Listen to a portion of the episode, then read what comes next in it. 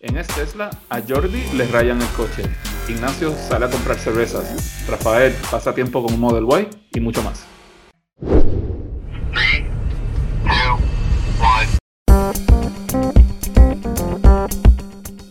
Bienvenido al episodio 35 de Es Tesla, un podcast de donde propietarios cuentan sus experiencias con Tesla. Compartimos experiencias y anécdotas, problemas y sus soluciones. Queremos que sea un podcast con distintas voces y opiniones y en la segunda mitad del programa respondemos a vuestros comentarios y preguntas.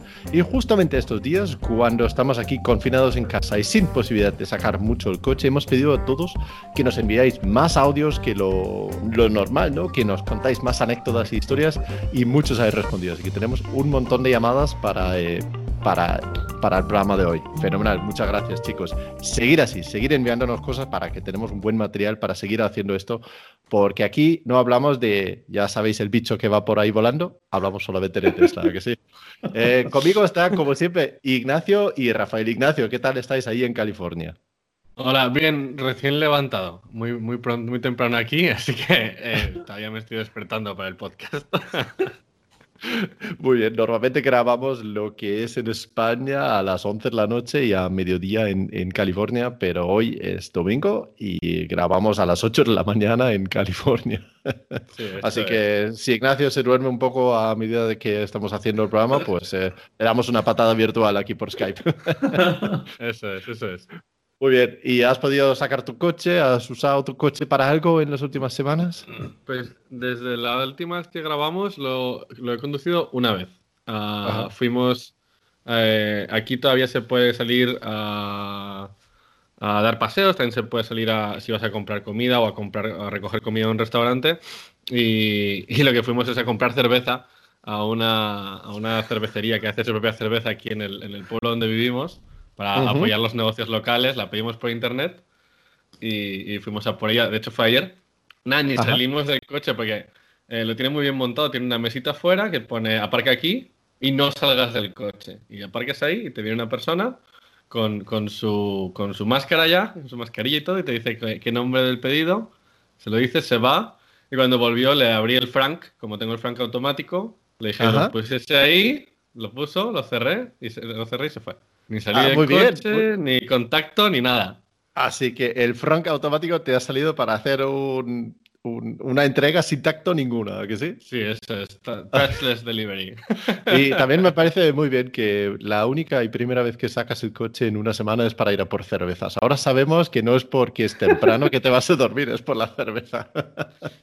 También. Eh, no, el, al final, en, en, esta época de, en la que la gente está consumiendo menos, eh, pues si la gente puede hacer uso de sus, de sus cosas locales que le gustan y tal, para que no cierren, para que vaya uh -huh. un poco mejor, uh, pues nosotros intentamos cada semana o dos veces a la semana o pedir comida o, o, ir a comprar o algo de algún sitio local para, para intentar apoyarnos un poco. Me parece estupendo, me parece estupendo. Y Rafael, Aunque tú has tenido... cerveza. Aunque sea cerveza, ¿no? Hombre, clar, claramente una cosa de primera necesidad. Uh -huh. eh, Rafael, eh, tú tienes la suerte de poder conducir un poquito más, ¿no? Porque tienes otras cosas que hacer que además están un poco alejados de tu casa. Sí, um, primero que todo saludos a todos, espero que te, estén todos bien, sí. que, que, que, estén bien con su familia y todo, igual a los oyentes alrededor del mundo. Gracias por los mensajes. Este, sí, yo tengo que, yo tengo que ir a hacer mi terapia eh, de la espina dorsal eh, tres veces en semana, pero eh, pues, me queda lejos. Eh, cada vez que voy son como 40 o 50 millas de distancia. Y, y nada, pero es, es, es chévere porque eh, el, la terapia que me están dando me ayuda al sistema inmunológico también. So, en parte es como un boost a, uh -huh. a la protección esta del, del, del virus este extraño. Pero nada, siempre veo una que otra cosa. Eh, lo que sí me he dado cuenta es que definitivamente hay mucho menos tráfico, pero hay más tráfico de lo que yo quisiera ver la, la situación. Ah, sí. Sí. Eh, pero nada, esto de experiencia, esto no de problemas, así que por el momento yo sigo pasándola bien cuando puedo. Uh -huh. uh, 90% o más, 95% del tiempo lo paso aquí en la casa. Este, pero sí, eh, todo, todo bien, realmente. Todo bien. Pues me das un poco de envidia, porque yo en las tres semanas que llevamos encerrados he hecho exactamente 20 eh, kilómetros, o que son 12 millas, ¿no? Para ir a hacer las compras una sola vez, y eso es todo lo que, lo que he hecho. Y, y ya no sé qué excusas buscar para sacar el coche, así que ahí se queda en el garaje hasta que nos dejan salir aquí. Sí, yo, yo realmente no me siento, sabes que a veces uno puede sentir un poco de culpabilidad porque está saliendo o algo así, pero um, realmente tomamos todas las precauciones. Eh, el, equipo de trabajo de, de, mi doctor y el doctor, las facilidades están bien, bien protegidas, tienen tres filtros especiales de aire, tienen, este, todo el mundo está protegido contra cámaras. Cada vez que yo voy soy el único que está en el edificio completo con ellos, tal vez una u otra persona y están siempre bien separados. Este, eh, yo realmente me siento bien, bien tranquilo haciéndolo, además de que cada día que pasa, cuando voy a las terapias, me siento mejor. Ya estoy caminando casi normal, este, que eso es una cosa que yo extrañaba mucho desde, el día de mi accidente de la, de la motora. Así que eh, lo voy a seguir haciendo mientras pueda y, y, espero que todos se sientan bien. Muy bien. Y eh, Rafael, has tenido la oportunidad de ver un modelo Y, ¿no? También espectacular. Estoy, de hecho, estoy trabajando, eh, terminando la edición del de, el video que hice de esa modelo Y eh, para español, porque todo lo que hablé lo grabé en español también, lo publiqué en inglés ayer, porque me tomó mucho tiempo y ya era muy tarde para hacer el de español también, pero eh, una experiencia increíble. No solamente ah, porque era una modelo Y, esta era, está customizada. Y le hicieron una de locura que te digo que posiblemente lo favorito que yo, eh, que yo vi en esa Model Y es el, interior. Primero yo no, había caído en cuenta, el interior lo, le pusieron a todo, todo el interior donde se puede, le pusieron alcantara negro. Y se ve de fábrica, yo, yo yo no sé tú, pero yo estoy dispuesto a pagar lo que sea que cuesta extra para que lo incluyan con, con los Tesla porque me parece que se ve y se siente súper, súper nice. Ahora, la, experiencia mía con esa Model Y, eh, que no la manejé, yo estuve solamente, tú sabes, estuve con ella mirándola por todas partes para grabarla bien y hablar de ella, pero cuando entré, me di cuenta realmente de que es bien espaciosa. Ignacio, a ti te va a encantar cuando la tenga, va a ser espectacular. El espacio que yo me di cuenta, eh, yo creo que ellos cambiaron. Eh, eh, ¿tú, te acuerdas cuando fuimos a, la revelación del modelo Y allá en que nos, sentamos y tú sabes que yo, yo estaba consciente de que era más grande, pero yo creo que ellos han cambiado del prototipo que nosotros nos montamos a que un año más tarde, cuando realmente lo empezaron a lanzar, eh, yo creo que es más espacioso aún que el prototipo donde nosotros nos montamos. Y está, a mí, en el espacio que hay en la parte del centro del asiento eh, del medio de la segunda fila, es mucho más grande que el del Model 3. Yo no recuerdo que era tan, tan más grande cuando nosotros nos subimos al prototipo. A mí me da la misma sensación, Rafael, viendo los vídeos. He visto un vídeo de, Mark Penton que compara con el Model X también, y ahí justamente también se aprecia y me parece que sí es más grande eh, ahora de lo que nos enseñaron. Curiosamente, Mark Penton eh, tenía un Model 3 donde también había cambiado el interior eh, con alcántara negra en, la parte superior del coche. La verdad es que me parece una cosa eh, muy, bonito también, muy bonito para, para customizar el, coche. Entonces, Rafael. Yo soy, el único al que no le gusta Alcantara.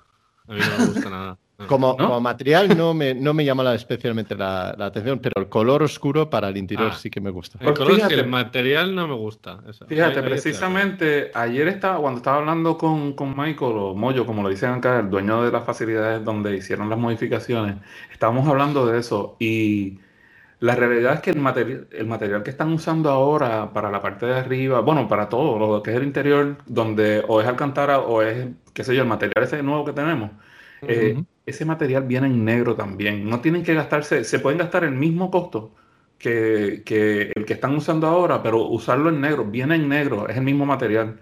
Entonces, yo creo que luce mucho mejor, además de que esconde también las huellas digitales. Si alguien lo toca, a mí, yo no dejo que nadie toque mi carro y me lo ensucie porque vamos a tener problemas. Pero, si, si no queda otro remedio, pues por lo menos si es un color oscuro, pues lo tapa bastante. Incluso eh, a veces le llevas al service center, le, le dan con un dedo y te dejan ahí una, una huella. Sí.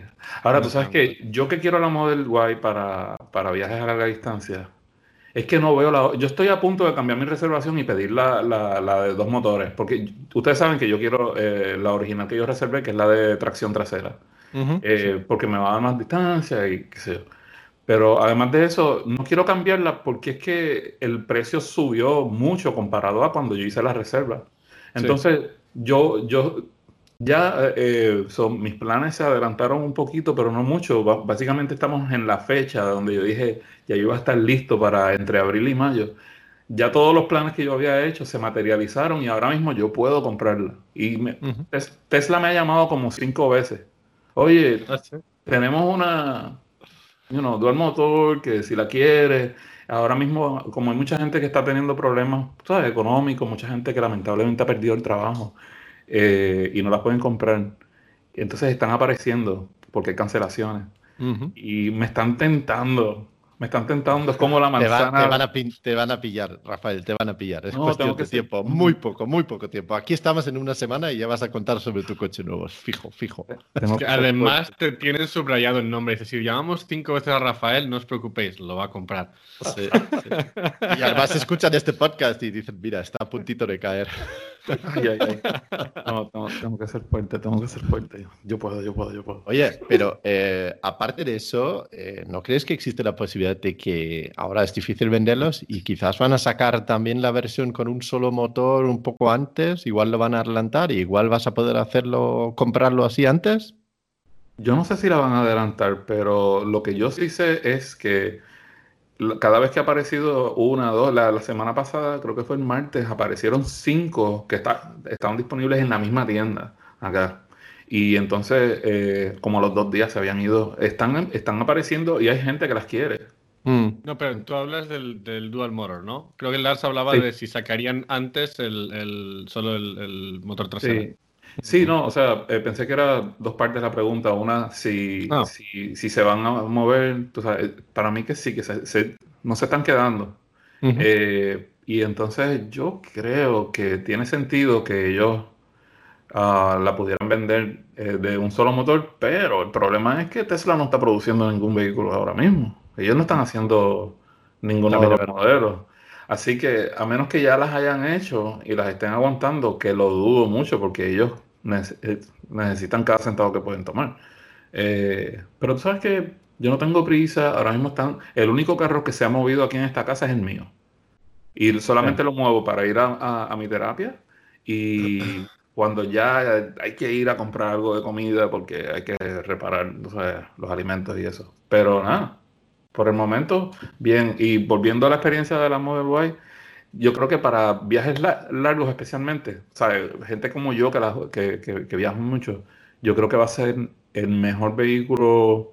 El tamaño es casi igual que una Model X, así que, o sea, no, no, yo no creo que tiene competencia. Yo creo que Tesla va a canibalizar las ventas de los otros modelos con esta. Um, pero cada quien tiene sus gustos y al que le gusta la Model X, a mí me encanta. Si a mí me dan una, yo la cojo, pero está un poquito cara para mi presupuesto. Y una pregunta, Rafael. Eh, siendo así más alto, te sientas más recto, ¿no? ¿Eso viene mejor para la espalda y es mejor entrar y salir del coche comparado con el Model 3? Eh, sí, definitivamente es mucho mejor en cuanto a entrar y salir. Eh, de hecho, yo, aunque estuve, me senté en la parte del frente un ratito, pasé más tiempo en la parte de atrás porque quería ver, sabes que el Model 3, si tú eres alto, alguien como tú, Lars, que, es bien alto, eh, tú cabes y tienes espacio, pero la, tienes espacio como debajo del muslo, ¿verdad?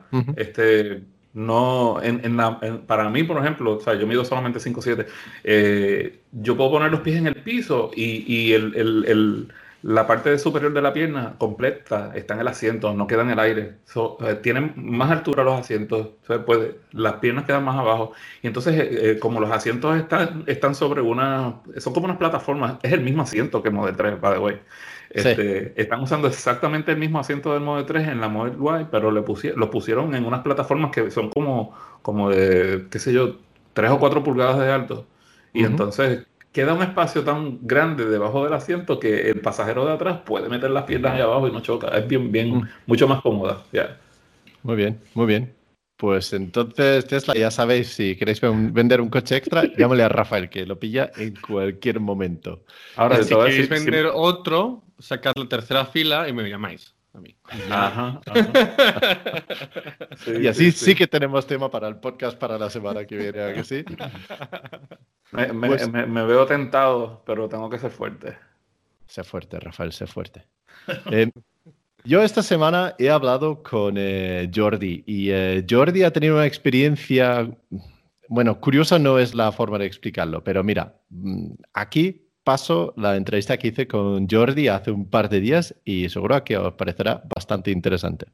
Pues hoy tengo conmigo aquí eh, una persona de Barcelona, Jordi, Jordi Cor de Barcelona. ¿Qué tal? ¿Cómo estás?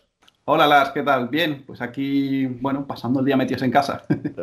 Pues sí, como todos aquí. Pero eh, mira, Jordi, yo me fijé en una historia que tú contaste un poquito en Twitter y entonces contacté contigo porque creo que es una historia interesante para los oyentes de Es Tesla. Eh, y entonces, antes de empezar a contar esa historia, cuéntame un poquito. ¿Tú te dedicas a crear contenido audiovisual en, Internet y en las plataformas ahí? ¿Con qué fin y, qué es eso exactamente? Mm. Bueno, a ver, eh, yo lo que hago son, digamos, dos, partes. Una de ellas es, tengo un canal de relajación, naturaleza, en el que ayudo a la gente a que se desestrese y que se les quite la ansiedad. Entonces, subo en YouTube, como puede ser en Spotify, en Amazon y todo esto. Y fue fruto de, de mis emprendimientos anteriores, que hasta que uno emprende las cosas funcionan, no es tan fácil. Y es cierto que dicen que aprender del fracaso es bueno y que te hace más duro la resiliencia, ¿no?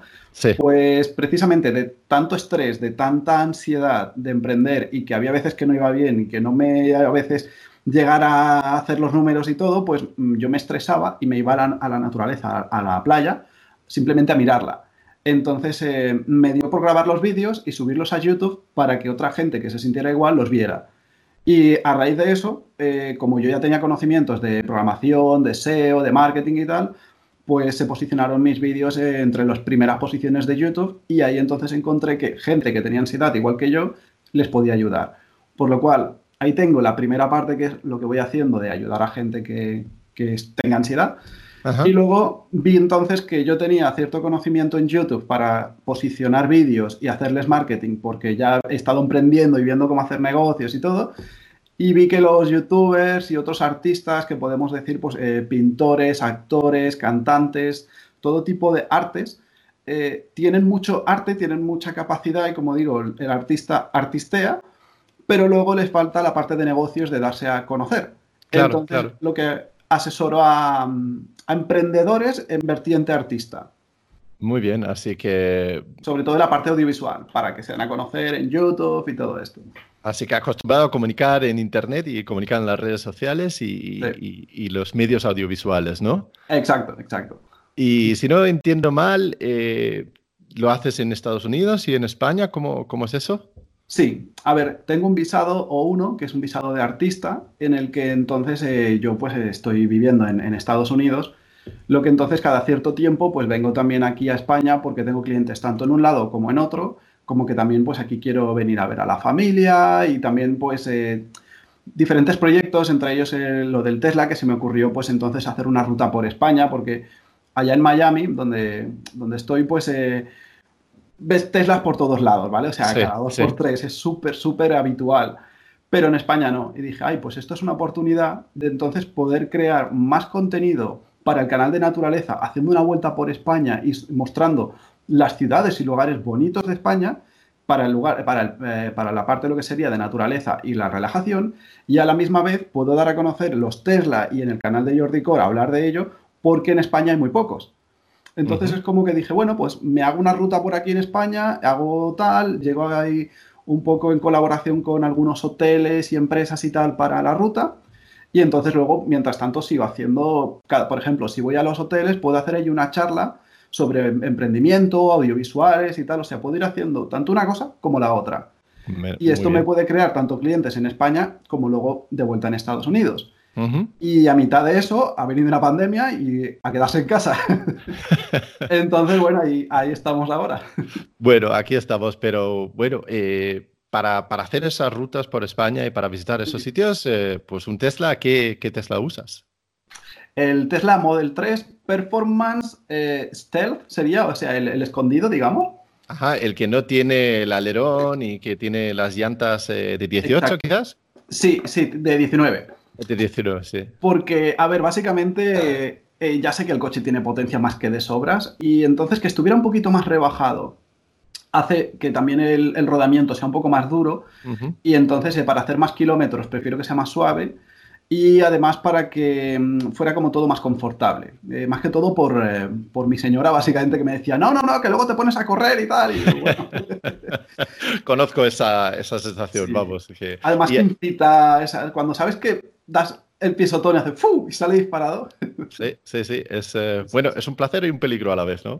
Sí, no, al final uno ya se acostumbra a no hacerlo mucho, aunque sea sales más rápido, pero no sales a toda leche. Sí, pero, sí, pero sí, la gente se sorprende que no saben que, muchos no saben que exista el, el performance sin el paquete performance. Pero ese es difícil de conseguirlo en España, ¿no? Tienes que encontrar uno que está en stock o algo así, porque no lo puedes pedir directamente desde, desde la página web. Exacto, lo pedí de stock, que era cero kilómetros, o sea, literalmente no lo habían ni movido, porque lo habían llevado a una exposición de, básicamente, de, de lo que son los coches y tal. Y entonces yo hablé directamente con Tesla diciendo que quería hacer este tour, toda la historia y tal. Y les dije, a ver, yo lo que quiero es tener el coche ya, porque estoy hablando con otras empresas para hacer lo que es el sponsorizaje y los tours y todo lo demás.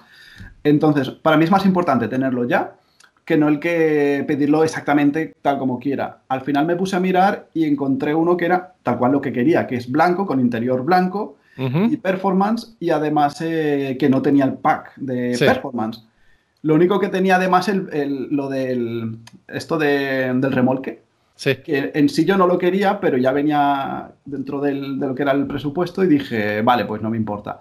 Por si acaso, ¿no? Algún día si vas a montar una bicicleta o lo que sea, claro. atrás, quién sabe. Entonces en tres semanas me lo dieron. Entonces como, guau, qué bien. Qué bien. ¿Y en, cuándo ha sido? ¿Cuánto tiempo llevas con el coche? Cinco meses. Ahora cinco meses y tiene ahora 5.000 kilómetros, más o menos 1.000 kilómetros por mes. Muy bien. Y una, y una pregunta acerca de eso, de la, ya, que, ya que hablamos del performance sin el paquete performance, con las eh, llantas de 19 pulgadas, ¿obtienes mejores, eh, eh, mejor autonomía? ¿A que sí? Sí. Porque... Me, estuve fijando en grupos de Telegram y tal, que algunos dicen cuánto, cuánto le consume el performance con paquete performance y a mí me consume menos. Estoy en 17, 18, por ahí, bueno, 170 y pico, 180. Depende si le doy fuerte o no, pero, por ejemplo, cuando voy con el autopilot baja bastante, se pone en 16. Ah, Pues sí que hay diferencia, porque yo de promedio tengo 19, lo, lo que es lo mismo que 190, entonces sí, que, sí que hay diferencia. Sí, sí, sí, sí. Sí que hay. Pero eh, realmente eh, lo que me llamó la atención era una incidencia que te pasó eh, con tu coche sin que tú estuvieras dentro, ¿no? Que, ¿qué, te, ¿qué, te, pasó, eh, Jordi? A ver, la verdad es que no, no fue agradable que pasara, pero bueno, es, lo que pasó. A ver, básicamente eh, donde vivo pues es un pasaje y todo lo que hay son volardos, los pivotes estos que van ahí poniendo para que nadie se aparque en los lados, porque como es una calle estrecha, sí. entonces eh, hay unos bastantes portales, pero nadie se puede parar más que justo cuando va a acabar la calle con el cruce, hay un pequeño hueco en el que como hay una mujer que tiene un vado, entonces ahí no hay pivote para que la mujer pueda salir y además luego hay un paso de peatones. Entonces hay espacio suficiente como para uno entrar con el coche un poco por delante del vado, seguir y ponerte encima de lo que es el paso de peatones y aparcar ahí. Se Pero aparcas no para dejarlo aparcado, sino le pones los cuatro intermitentes y vas un momento a tu casa, te coges cuatro cosas y te vas. Pues todo el mundo hace eso, pero todo el mundo me refiero que toda la calle esta y la parte del barrio de alrededor eh, lo ponen ahí lo ponen, yo qué sé, empresas de reparto, eh, técnicos, em, de todo, de todo. Que es la cuestión que, haces, haces una parada, no un estacionamiento en ese sitio, ¿no? Exacto. Claro, técnicamente es estacionamiento en cuanto sales del coche, pero, pero bueno, la cuestión es que eh, no es a mala idea, no es por hacerle daño, ni molestar a la señora, ni nada, sino que uno dice, oye, que me voy dos minutos y vuelvo. Pero claro, dos minutos yo, dos minutos otro, dos minutos otro. la, señora, pues, Al final hay, un coche ahí siempre, ¿no? Hay un coche siempre ahí, casi siempre. Y la señora está bastante harta del tema. Eh, todo eso lo supe luego. En sí lo que me pasó fue básicamente que yo estaba grabando uno de los vídeos que, bueno, lo estaba grabando eh, mi señora que estaba ahí. Es que señora suena señora mayor. Eh, mi mujer. Chica. es que, chica. y la señora es la señora que tiene más edad. La, señora es tu madre. Por ejemplo, la señora es mi madre o la señora la vecina, pero bueno, mi mujer estaba grabando sus cursos de em, para Udemy, cosas así que hace infoproductos, ¿no? Entonces eh, le faltaba un cable. Y le dije, bueno, estamos en el, en el, estudio de grabación, ¿no? Que tenemos ahí todo puesto y tal. Entonces eh, fuimos, estábamos allí, faltaba un cable, dije, espera un momento, voy corriendo para casa con el coche, subo, cojo el cable y me vuelvo. Pero nada, entonces era, fue lo suficiente para aparcar, subir, coger el cable y volver. ¿Y cuando bajas, qué pasó? Fueron tres minutos entre subir y bajar. En ese momento, eh, la señora que vive ya donde la aparca todo el mundo iba caminando y se ve que me vio el coche y que lo había puesto allí y que no había nadie, mira para un lado, mira para otro, y en vez de seguir recto, porque luego en el vídeo se ve como hace así, se acerca al coche y luego se va, o sea, ni siquiera se mete en su casa, y hizo como que entraba. Eh, se acercó, sacó la llave y me lo rayó, pero tal uh. cual. Además hizo uno así para arriba, otro así como, como haciendo una U, y luego otro que hizo así. Te, lo ha firmado tal cual, ¿no? Me lo firmó, básicamente, me dejó ahí el autógrafo. ¿Y en qué, parte del coche? ¿En el lateral? O... En el lateral izquierdo, en el del conductor y en el de, y en el de atrás también. O sea, las dos puertas de la izquierda. Y además el coche yo ya le había hecho el coating de dos capas, no, tres capas. Y bueno, le había dejado todo, todo súper bien, el coche nuevo, la pintura nueva, todo nuevo. Y curiosamente, pues yo no sabía que me había hecho eso. Yo cogí el coche, me fui para allá, me volví y la verdad es que ni miré la puerta porque con las prisas, ¿no? Ya. Eh, luego cojo, lo aparco, me voy y yo cuando lo aparco le tengo puesta una funda, además para que, para que esté bien, por no sé, que soy muy delicadito con esas cosas, ¿no? Entonces le dejé la funda puesta, me fui y casi que me pasó una semana sin, sin usar el coche. Ajá. Entonces fui al coche simplemente a coger el pendrive, o sea, el, USB del modo centinela, para subirlo a casa y, básicamente mirar como hago cada domingo, mirar los vídeos y ver qué pasaba. Y entonces es cuando vi que la señora me había rayado el coche, una semana después. entonces, eh, tú, ves el coche con eh, el rayujo y, coges y subes el vídeo de centinela para ver si has encontrado ahí la persona que, que lo haya hecho, ¿no? Mm, no, no fue tal cual. O sea, en sí yo miré el vídeo y me quedé pensando, creo que este, o sea, cuando vi la señora, dije, creo que esta señora es la de enfrente. O sea, ya de antemano ya sabía quién era. Y yo era como, estoy 99% seguro. Y se lo, entonces se lo pregunté a mi chica, eh, diciéndole, oye, ¿tú crees que esta es la señora, no? Y me dice, sí, sí, sí. Entonces fuimos con el coche y nos pusimos allá a esperar un momento a ver si venía. Que entonces es cuando le dije, mira, vámonos, vamos a hablar con el seguro y ya damos parte y a ver qué hacemos, porque quién sabe cuándo va a aparecer aquí ahora la mujer, ¿no? O sea, es como mucha casualidad. Y justamente cuando ya digo de irnos, es que aparece la señora y digo, wow. O sea, fue un poco eh, como justo en el momento, ¿no? Y cuando, cuando pasó eso, entonces me bajé y a la señora le dije, señora, ¿usted conoce este coche? Ah, no sé, tú verás, yo, si tú has salido de él, tú sabrás de quién es este coche. Le digo, no, si es mío. Digo, pero es que me lo han rayado ah, sí. Y entonces, eh, según me dice eso, yo ya me había enviado a mí mismo, me había subido a YouTube en privado el vídeo de ella grabando, de ella rayándolo. Entonces cogí, se lo enseñé y le dije, oye, eh, ¿podemos, te puedo enseñar una cosa. Y cuando lo vio, me dice, me mira así y me dice, ay, esa soy yo. Y digo, sí, ah. señora, es usted. y entonces vio que me había rayado y le dije, le dije, ¿puede, ¿puede acompañarme a la policía? Y la señora, no, yo no voy a ir a ningún lado, tal se puso pero totalmente bloqueada, totalmente negativa, diciendo que, no era, que ya no tenía por qué ir a ningún lado, que si me había rayado el coche, pues que era mi culpa por haberlo puesto al, eh, al lado de su casa. Decía que ella que iba a salir, que no podía salir, pero yo no la he visto sacar su coche en meses. Y mm. es más, cuando ella se acercó, cogió, se acercó, me rayó el coche y se fue. O sea, ella no iba a sacar el coche realmente. La cuestión es que entonces llamé a la policía, la policía mm, decía que estaban muy ocupados, que no sé qué, que ellos no iban a llevar allí a ningún coche de policía, que yo fuera a denunciar.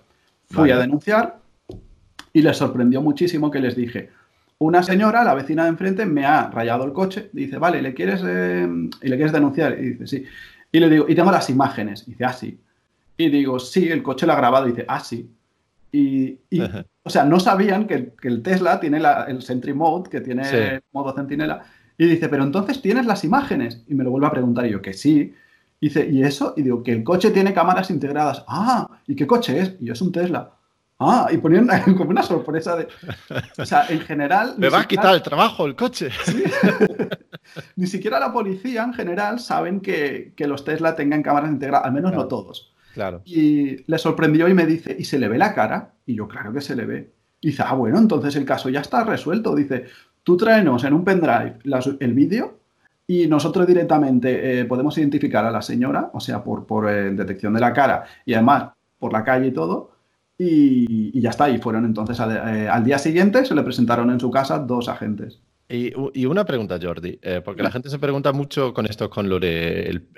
¿Tú tienes permiso para grabar en la calle a la gente? ¿Es legal y lo puedes usar? Entonces, ¿tú no has tenido ningún problema ni ninguna duda por parte de la, policía de que si tu coche puede grabar?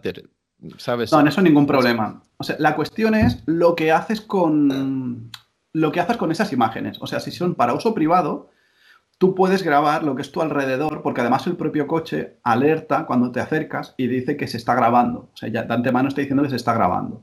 Luego, esas imágenes, si las quieres difundir, por protección de datos, por la LOPD, lo que no puedes es hacer que se pueda identificar la persona.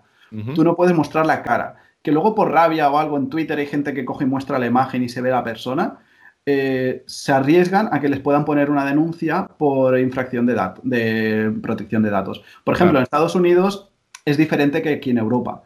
Aquí en España, pues no puedes eh, mostrar lo que sería la cara.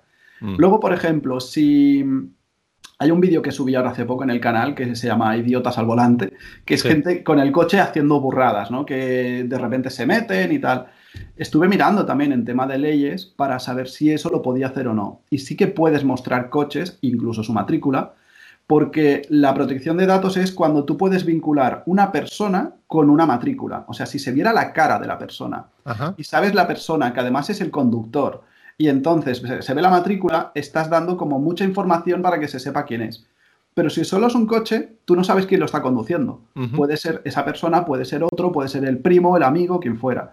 Entonces, del modo centinela, cuando estás aparcado no puedes mostrar caras. Pero cuando estás conduciendo y le das, por ejemplo, al, dashboard, al, iconito o, pitas el claxon para que guarde, eh, eso sí se puede publicar, las imágenes que se vea la matrícula. Porque la ley de protección de datos protege personas, no vehículos en sí. Exacto, eh, protege la privacidad de las personas y puede a lo mejor proteger datos sensibles, el email y tal, pero todo lo que sea como para trazar la privacidad de una persona, o sea, su vida, ¿no? Pero luego que un, que un coche, por ejemplo, muestres una matrícula es algo que es público, digamos. Siempre y cuando no se pueda vincular a la persona. Si tú sacas una imagen de una persona en primer plano, le ves la cara y luego sacas la matrícula o incluso dices que esta persona es el propietario de este vehículo, ahí estás infringiendo. Pues muy interesante, porque mucha gente pregunta qué puedo grabar, qué puedo mostrar, qué puedo utilizar. Así que, eh, en, resumen, tú puedes grabar con el modo centinela, incluso cuando estás conduciendo también, y lo puedes usar con eh, policía, guardia civil y todo eso para poner eh, una denuncia. Yo sé de gente que también lo ha usado para mostrar casos simplemente para el seguro de quién ha sido culpa y el seguro también acepta este tipo de imágenes. Lo que no puedes hacer es publicar con identificación a personas imágenes hmm. en, general en YouTube o en Twitter o lo que sea. Incluso si no sabes quién es, no puedes publicar ese vídeo para decir, eh, búscame esa persona que me ha rayado el coche. ¿no? Eso es trabajo de, del orden, no de, Twitter en España. Es trabajo de, la policía y lo que uno no puede es hacer eh, pues, justicia de masas, ¿no? de decir, venga, entre todos, porque ahí entonces te estás saltando leyes. No, no, me parece hasta bien, ¿eh? me parece bien que tenemos que no juzgar a la gente antes de que han sido juzgados, ¿no? Sí, porque a veces luego, quién sabe si, a lo mejor eh, está sacado de contexto, a lo mejor esa persona antes han tenido una historia o lo que sea y ha hecho algo y uno no lo sabe y entonces quiere utilizar la fuerza de las redes sociales para ir en contra de esa persona. O sea, en sí las leyes están para eso, para que no juzgue la gran masa, sino que llegue alguien y pueda ver las cosas como han pasado y decir, vale, este ha hecho esto, este ha hecho lo otro, pero que no, por ejemplo, en Reddit o foros así grandes y todo, en cuanto hay alguien que cae mal porque haya hecho algo malo, que quizá no es bueno que haya hecho algo malo, pero eh, hay veces que se filtra su número de teléfono, su casa, todos. oye, pues es que lo pueden linchar o lo, pueden estar haciendo bullying durante años si, si cae muy mala suerte. y dice, oye, todo el mundo puede tener un, error, cosa que no justifico que se hagan cosas malas, pero también es cierto que también uno puede enfadarse e insultar a alguien o hacer alguna cosa y es, para eso están las vías de, bueno, de, una denuncia o de, hablar y tal, que a veces las masas se descontrolan y como alguien diga algo mal dicho, es como siempre dicen en la parte de marketing, ¿no? Que si no has tenido una crisis en, las redes sociales todavía, es que entonces la vas a tener en algún momento, ¿no? Que antes o después a alguien le sienta algo mal y es cuestión de cómo lo gestiones. Claro, yo creo que todos tenemos en el pasado algo que hemos hecho, que hemos pedido disculpas y que no queremos que sea juzgado por las masas, sino por la situación propia y las personas implicadas y nada más. Exacto, exacto. Muy bien, pues volviendo, volviendo a eso, eh, Jordi, ya hilando back, eh, de vuelta a, la historia que nos estabas eh, contando, también había un contexto con, la señora y, el coche que se había rayado. Entonces, después de poner la denuncia, ¿qué, más pasa con, la mm. situación ahí? A ver, ahí, em, en principio, si yo hubiera querido, es simplemente poner la denuncia, la policía fue y habló con ella y ya está. Y entonces yo mm, esperar hasta que hubiera un juicio. Hay otra vía en la que también, también la hice, que fue en el momento que ella no quiso hacerme caso ese día cuando demostré todo, pues hablar con el seguro. Y entonces el seguro se, se encarga de, buscarla y pedirle los daños. O sea, ellos directamente pues eh, me reparan todo, me lo ponen bien y tal, pero bueno, pagando lo de la franquicia. Pero luego todos los costes de lo que ellos hayan tenido que asumir van a ir a reclamárselos a la señora. Sí. Yo abrí como que hice dos frentes porque ni siquiera sabía cuál era el adecuado. Entonces, por un lado, la denuncié porque no sabía su nombre y no estaba seguro si era eh, donde vivía ahí, hasta que al final la vi que se metió en su casa y dije, vale, es ella. Eh, y luego, por otro lado, lo del seguro, porque dije, oye, esto entonces, ¿quién me lo repara? ¿Cómo lo hago? El seguro me dijo entonces que yo, que habría caso, y entonces eh, que ellos se harían cargo de ir a, pedirle a ella de manera judicial, con la parte jurídica del departamento del seguro, para reclamarle los daños. Y que normalmente son más ágiles ellos, el seguro, que cuando uno lo hace por vía individual con la policía. Entonces, uno puede estirar del, del seguro, va a ser más rápido si además la tienes identificada y todo. ¿Qué es la cosa? Que cuando yo la denuncié, porque fui a la policía y todo, la policía me pidió un comprobante de lo que cuánto costaría los daños que ha hecho. Porque si son más de, creo que eran más de 300 euros de daños, entonces em, se, lleva de otra manera. No sé si una cosa es, mm, civil, otra no sé qué. Bueno, es, diferente eh, según el, importe del daño. Vale. Y entonces le dije, vale, pues sí, pues te, voy a entonces a llevar lo que es el, justificante de un taller en el que diga cuánto va a ser y tal. Llamé a Tesla, llamé a no sé dónde, entonces me dijeron en Tesla que para reparar el coche en Barcelona no hay eh, body shop repairing, o sea, para, para pintarlo y todo, los oficiales tal cual de, Tesla están en Madrid. Que entonces tendría que ir hasta allí, tendría que hacer el desplazamiento, estarme allí unos días, me tendrían que reparar, luego venir, bueno, que pintar y todo y eso. Vale, entre una cosa y la un otra. Un jaleo, ¿no? Básicamente. Un jaleo que, o sea, tanto tiempo mío como desplazamiento, como dinero, como un montón de cosas. Claro, todo. Más la propia reparación, más la propia pintura, ¿no? Y luego ponerle el coating, que también se lo puse. Entonces, en total, se ponía solamente la pintura más el coating, yendo lo más barato, estando en, Barcelona, no en Madrid ni nada, eran 1.100 euros. Y si fuera en Madrid, 1.100 euros más lo que sería el precio del taller Tesla oficial, sería más, seguramente es más alto, más desplazamiento, más estancia, más la vuelta, todo. Claro, todo. Mínimo, mínimo, eso se le meterían 2.000 euros, sin, pero perfectamente, sin problema. Claro. Que es la cuestión que la señora entonces, eh, cuando yo vi eso, y ya se lo, antes de llevárselo a la policía, entonces, sin, ni siquiera llamar primero a la policía, eh, fui a la señora y le dije, mire señora, estoy haciendo números y estas cifras son altas, ¿eh? Y diciéndole, yo le denuncié y tal. Bueno, le llamé y le dije, señora, ¿podemos hablar? Y salió súper rápido, súper amable, porque ya había hablado con ella la policía y como el que dice entonces ya se puso más suave. Sí. Y, y, se ve que, bueno, se asustó bastante cuando vino la policía, se echó a llorar, no sé qué, tal. Y entonces me dijo que lo sentía mucho, que ella nunca había hecho esto, que, que le había pillado muy mal, en un mal día y todo, ¿no? Y yo le dije, mira, señora, es cuando le dije, he estado haciendo números y he bajado a hablar con usted por esto. Y le dije, es que es un, es un, importe muy alto que creo que para usted le puede suponer un cierto impacto. Y dije, si podemos arreglarlo de una manera que no tenga que pagarlo ella, mejor. Ah, eh, yo vi en Twitter que, que había, había pasado veces que cuando habían pillado a alguien que le había rayado el coche, que uno de ellos, me acuerdo que lo puso en Twitter, que dijo, se ha encargado el seguro de él de hablar con el mío para que entonces le arreglen el coche. Sí. Entonces yo le dije, podríamos buscar esa opción. Cuando llamé al seguro, les dije, oye, mira, pues ella tiene coche, podríais hablar un seguro con el otro y entonces que, se arreglen. Y los del seguro me dijeron que no, porque eso no fue que un coche le diera al otro ni nada, sino que fue un vandálico que ella dio con la llave. Que si no, eso sería como fraude y tal. Y dije, vale, pues veamos otras maneras. Eh, luego entonces me llamó la policía para decirme que si tenía lo del presupuesto, pero que igualmente me volvieron a decir lo mismo, que la señora que gana muy poco dinero al mes, que la señora eh, tiene su marido que tiene una enfermedad mental degenerativa con vertientes agresivas a veces, que luego además su hijo tiene incapacidad del 65% y se está haciendo cargo de él, que la mujer tiene una paga de, de, una pensión de jubilación de 400 euros al mes y que lleva sin trabajar un montón de años, porque eso luego me lo dijo ella, porque dejó la empresa donde ya estaba, la Philips, que estaba ya trabajando y cuando ya fue mm, que se casó no sé qué y de entonces tener el hijo, pues que eh, dejó el trabajo. Y entonces tiene una paga pequeña y todo.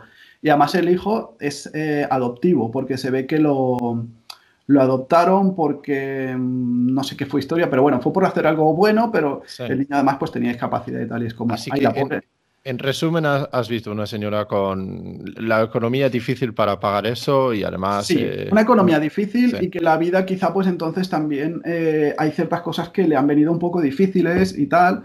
Ella misma me decía pues que ella me decía que tenía mala suerte, que, que siempre le venían problemas, que no sé qué. Yo, bueno, pues señora, pero miré las partes buenas, siempre hay gente buena, no sé qué tal.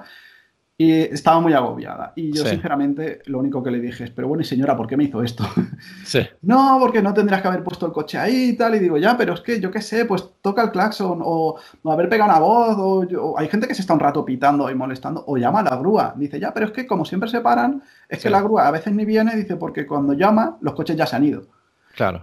Le había pillado la rabia con la situación y todo ahí en el momento. Y la grúa se ve que ya está harta de la señora también porque no para de llamar.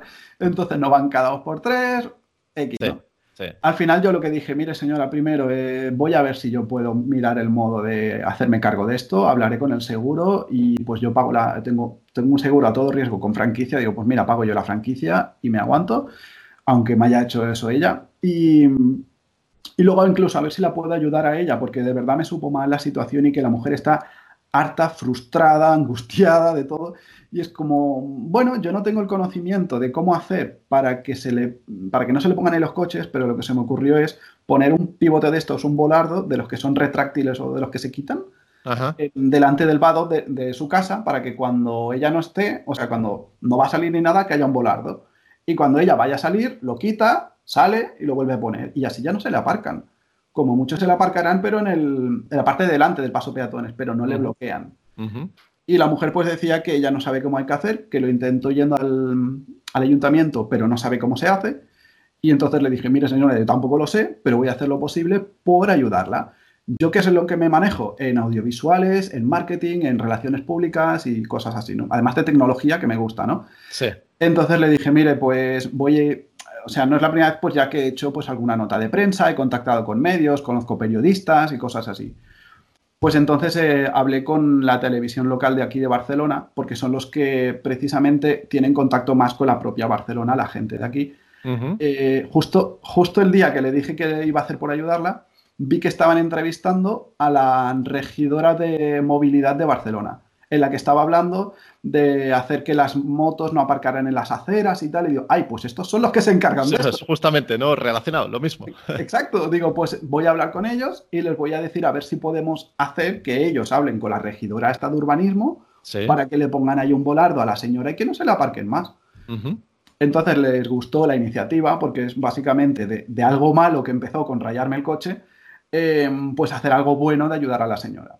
Jordi, yo me estoy, no sé si los oyentes se están dando cuenta, pero yo poco a poco me estoy, estoy flipando con, la historia, ¿no? Te, empieza la historia con, que alguien te raya el coche, denuncias, seguros, mm. y al final dices, pues la vamos a, quitar la paga a la señora para que ella no tiene que pagarlo, ¿no? Y, mm. además vamos a intentar ponerle un, una cosa, un volardo ahí para evitar que, le vuelva a pasar eso.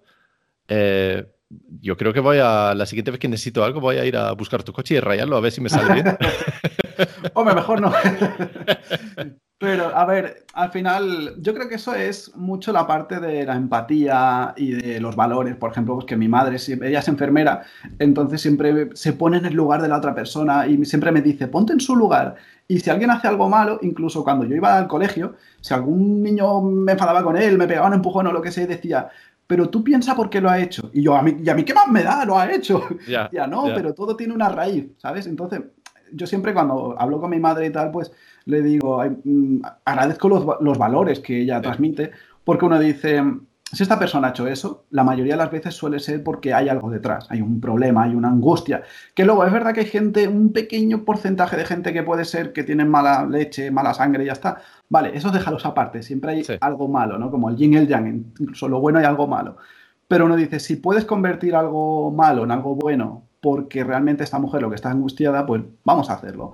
Porque, sinceramente, eh, hay que saber agradecer cuando la vida a uno le ayuda y decir, pues, hacer, como diría yo, a lo, a lo de Spider-Man, ¿no? Una gran responsabilidad, grandes poderes, grandes responsabilidades. Pues, si yo tengo conocimiento de poder hablar con periodistas para darle visibilidad a lo que ha pasado, para que entonces a ella le ayuden, y todo esto dice uno, oye, pues vamos a hacerlo, vamos a utilizar los superpoderes que tiene cada uno para ayudar a los demás, ¿no? Ajá. Y, al final, ¿cómo, ¿cómo, sale la historia? ¿Con, el, con montar el volardo ahí se, se va a hacer? ¿Cómo, por, por, ahora, por lo pronto, yo lo que, lo que, Bueno, cuando fui al final a la tele, me entrevistaron y me, se comprometieron a hablar con la regidora de urbanismo y que entonces lo moverían. Vi entonces, al cabo de tres días, que había un, ¿cómo se llama? Una furgonetita, o sea, un coche así tipo de estas de trabajo, de cámaras de seguridad de vigilancia de garajes. Y creo entonces que estaban hablando con ella para ponerle una cámara de seguridad en la que o, directamente cuando alguien se ponga eso puede automáticamente eh, llamar a la grúa o algo, o que la señora pueda hincharse a poner denuncias y que al final llega un momento que la gente en el barrio no somos tantos. O sea, llega un momento que uno dice, cuando le hayan puesto ocho denuncias porque tienen la cámara de seguridad y le pilla la matrícula, ya la gente dirá, oye, yo aquí no aparco. Sí, va, a ser mejor que no. claro, creo que a lo mejor un volardo no se pondrá por algún tema de urbanismo o algo en el que dicen, porque si no otras personas también pedirían que le pongan un volardo en su garaje. También. Pero quizá una cámara de seguridad sí. No, no lo sé, todo eso son ya especulaciones porque no me han dicho todavía que se ha llevado a cabo. Porque poco después de que el coche se aparcara allí y todo esto, luego de repente ya dijeron, ya no se puede salir. Y es como, vale. Entonces ya estamos aquí confinados y ya se verá qué es lo que ocurre. Pero por ahora ahí va la cosa. Vale, pues y entonces la señora me imagino que aliviado de no tener que pagar los hasta 2.000 euros de, mm. de, pues la reparación y todo eso, pero se ha llevado un buen susto con toda la historia también, ¿no? Así que... Sí, a ver, la señora... Lección aprendida también, ¿no? Sí, la señora se asustó, la señora, pues eh, la verdad es que pasó un mal momento, cuando fui a hablar con ella me dijo que había estado toda la noche casi sin dormir, de la angustia, y yo cuando le dije, bueno señora, tranquilícese, vamos a gestionar todo esto, y pues precisamente cuando cuando ya salió la tele y todo esto, los de la tele la llamaron, ella dijo que prefería no salir, mm. porque claro, la primera vez que uno, a lo mejor la señora, la primera vez que sale en la televisión y precisamente por algo que ha hecho que no es de todo correcto, prefería no salir. Lo entiendo. Pero luego eh, al día siguiente me acuerdo que me vio y vino corriendo, ay, ay perdona chico, no sé qué, y ya súper amable, diciéndome que incluso ella que estaba tejiendo una cosa y tal, que me la quería regalar. Y digo, bueno. pues mira qué bien ha habido un cambio porque realmente yo con ella no tenía mayor relación y al final es, eh, es lo que digo. Si uno gestiona las cosas, hay, muchas veces que la amabilidad puede hacer mucho bien. Aún así, no quiere decir que uno pase de bueno a tonto, ¿no? O sea, diciendo, claro. puse de la denuncia, yo hice todo lo que tenía que hacer y yo gestioné las cosas como tenía que hacerlas. O sea, no es simplemente dejarse uno que lo puñete y decir, eh, a ver cómo te ayudo, sino lo que está mal está mal, pero luego también ver por qué eso que está mal cuál es la raíz y ver si se puede ayudar, ¿no? Sí, y una vez hecho las cosas malas, pues a ver cómo podemos salir de la mejor forma de la situación para que...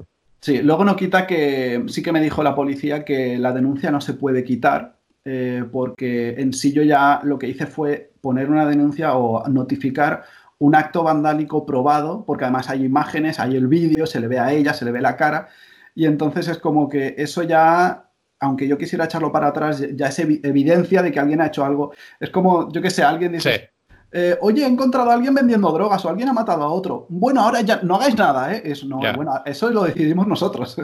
Claro. Entonces, hombre, también eh, hay que reconocer, un acto vandálico es un acto vandálico y tendrá sus consecuencias también, pero, eh, pero bueno. Claro, ahí está que yo lo que sí, pues dicen que eso seguirá su curso y a lo mejor simplemente cuando se llegue el momento que nos llamen a declarar juicio, no sé cómo es el cómo seguirá, eh, que yo digo, oye, mira, que hemos llegado a un acuerdo y a lo mejor ahí ya está y se acaba. O a lo mm. mejor dicen, mire, pues la señora tiene que tal.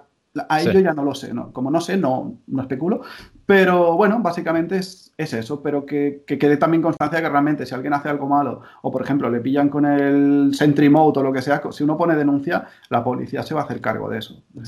Sí, sí, Muy interesante, muy interesante. Jordi, me parece una historia espectacular y, muchas gracias por venir aquí a, contarlo. De verdad que Nada, espero que a los oyentes le, ha gustado la, historia también porque podemos todos aprender algo de eso, ¿no? Tanto en, con lo que se puede utilizar el modo centinela, también en el trato entre pues la persona que haya rayado tu coche y tú y cómo ha salido todo el tema. Me parece muy curiosa la historia. Sí, sí, sí. Pues eh, Jordi, si los oyentes quieren contactar contigo, quieren encontrar tus vídeos, ¿dónde te pueden encontrar y en cómo te pueden buscar? Maneras? Sí. A ver, eh, primero buscando Jordi Cor, o sea, Jordi C-O-R, de, cor, de corazón en catalán. Básicamente, se busca en, YouTube Jordi Cor o Jordi Cor TV y aparece mi canal. En Twitter también estoy como Jordi-Cor. Y si no, jordicor arroba acerting, o sea, acabado en ing, acerting.com por si hay algún artista o algo que quiere que le asesore, también. Vale, perfecto. Pues lo que vamos a hacer es poner enlaces en la descripción del podcast, tanto en YouTube como en, eh, las redes de podcast, por si alguien quiere contactar contigo. También ponemos tu código referido de Tesla por si alguien quiere usarlo para, eh, para comprarse un Tesla y tener los 1500 eh, kilómetros de supercharging gratis. Así. Vale, vale. Pues Jordi, nada más, quería agradecerte mucho la colaboración aquí y espero que en algún día eh, pues nos vemos eh, cara a cara cuando nos dejan salir a conducir un poquito otra vez, ¿no? Sí, pronto, ya va a ser pronto. Pues gracias a ti también y la verdad que, oye, que súper cómodo y súper bien la, charla.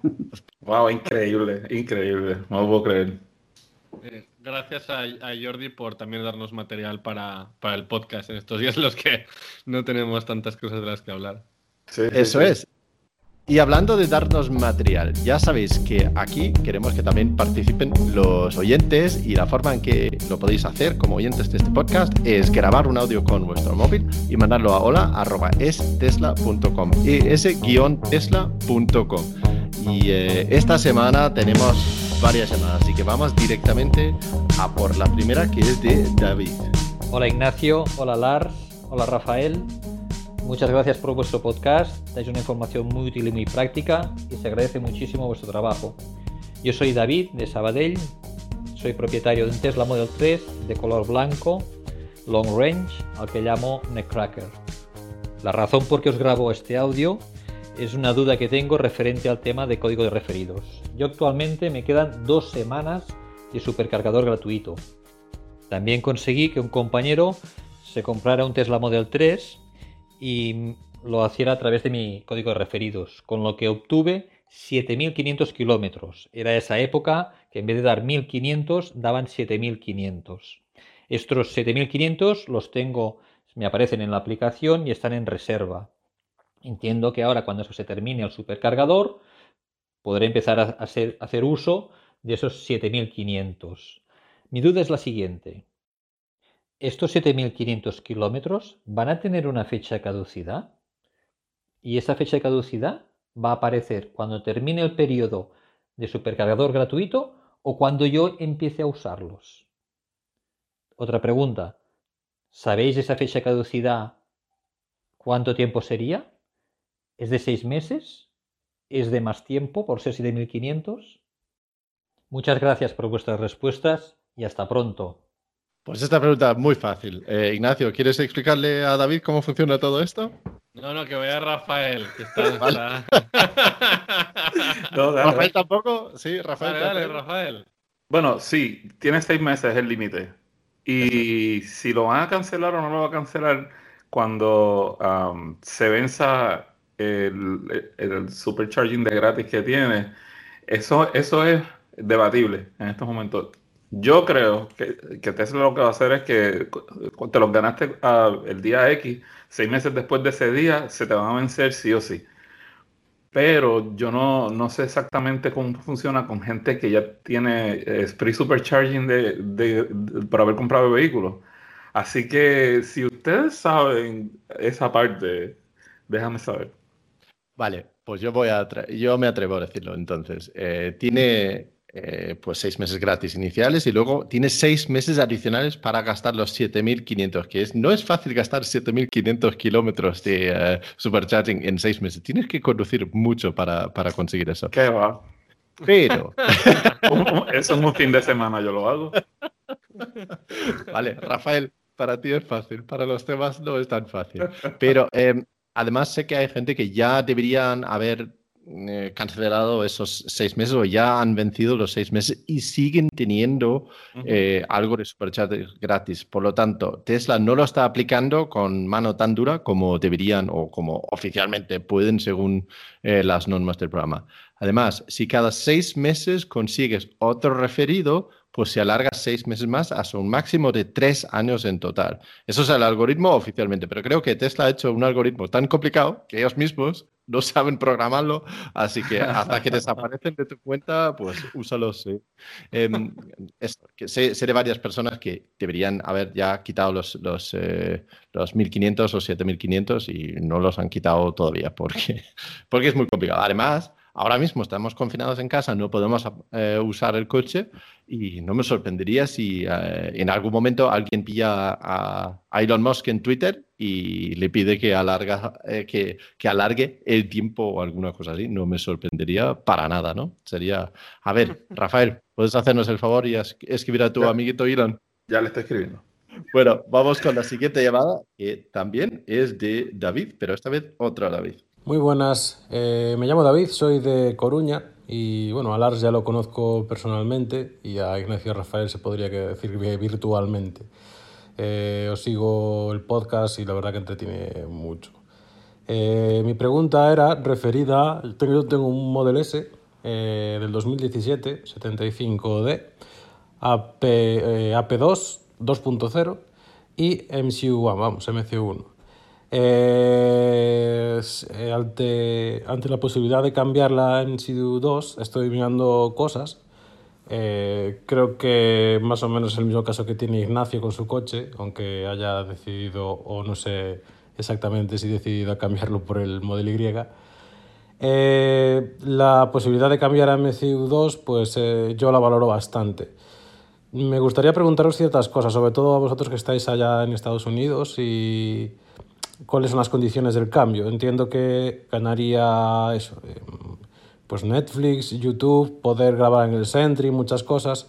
Pero mi coche tiene, eh, por ejemplo, el sistema de. El sistema no, es el, la conectividad premium. Yo no pago por la conexión de datos. Y no sé si es verdad o no, pero me pareció leer por ahí que eh, a la gente que, está, que se la ha instalado en Estados Unidos, porque aquí de momento nada, eh, le hay, hay, gente que ha perdido esa conectividad premium por poner el, la MCU2. Entiendo que es tema por, bueno, ya que estás usando datos para usar Netflix y demás, entiendo que Tesla buscará también el beneficio en ese sentido y, poder cobrar por el servicio. Eh, mi coche no le queda garantía. No sé cuándo en España nos dirán que podremos, podremos hacerlo pero en cualquier caso, yo esperaría terminar la garantía porque además estoy viendo mucha gente, no sé si es casualidad, pero últimamente están eh, muriendo bastantes MCU1 y, y, tienen un problema de fiabilidad bastante gordo. Pero bueno, me gustaría si me podíais especificar un poco eso, si va a haber, si sabéis de, del tema ese de, de que si los datos ilimitados se quitan y demás. Muchas gracias. Muchas gracias, David. Yo creo que este tema claramente eso es para Ignacio, porque es exactamente el mismo, la misma situación que el tuyo, ¿no? El mismo coche, mismo problemática. ¿Se pierden la conectividad premios al actualizar al MCU2? Ah, no debería. Eh, yo no he leído, igual sí que la ha leído a alguien, igual ha habido algún error de Tesla eh, con, alguno, pero no debería. las, en, los, todos los posts que hicieron sobre el upgrade sí que ponía que, que si tenías que pagar conectividad premium, que la tenías que seguir pagando, pero no debería perderlo. la otra cosa de la que habla es del, de muchos MCU 1 que, que, se estropean. Y eso es un error que, le, que de momento parece que Tesla ha solucionado y que le va a pasar a todos los coches con MCU 1 tarde o temprano. Eh, muchos les pasan a los 4 o 5 años, con lo cual ya está después de garantía. Y, si eso pasa, eh, al menos a la gente que le ha pasado aquí, que, yo sé, le ha costado 1.500 eh, o 1.600 dólares repararlo, que es básicamente le ponen otro MCU reparado en vez de uno nuevo, pero si es uno nuevo eran 2.000 y pico, que es lo que cuesta el upgrade. Sí, que mm. si está en ese caso, eh, incluso antes de que le pase, quizás, quizás, o sea, si, como yo lo veo es, si va a tener el coche durante dos, tres años más, yo no duraría, no duraría en, pagar por el upgrade. Eh, yo, como él dice, he decidido que lo voy a cambiar. De momento es la, decisión que he tomado. Igual luego cambio de idea. Entonces, por eso no, no pago por el upgrade. Y, ese error que tiene en el MCU1, según entiendo yo, es una memoria que se llena poco a poco con un fichero, con un log de, ocurrencia del coche y cuando se llena no hay forma de vaciarlo. Y no, es, que, no es que se llene, el, problema es que, eh, por lo visto, la, calidad de la memoria eh, acepta no sé cuántos cientos de miles de escrituras.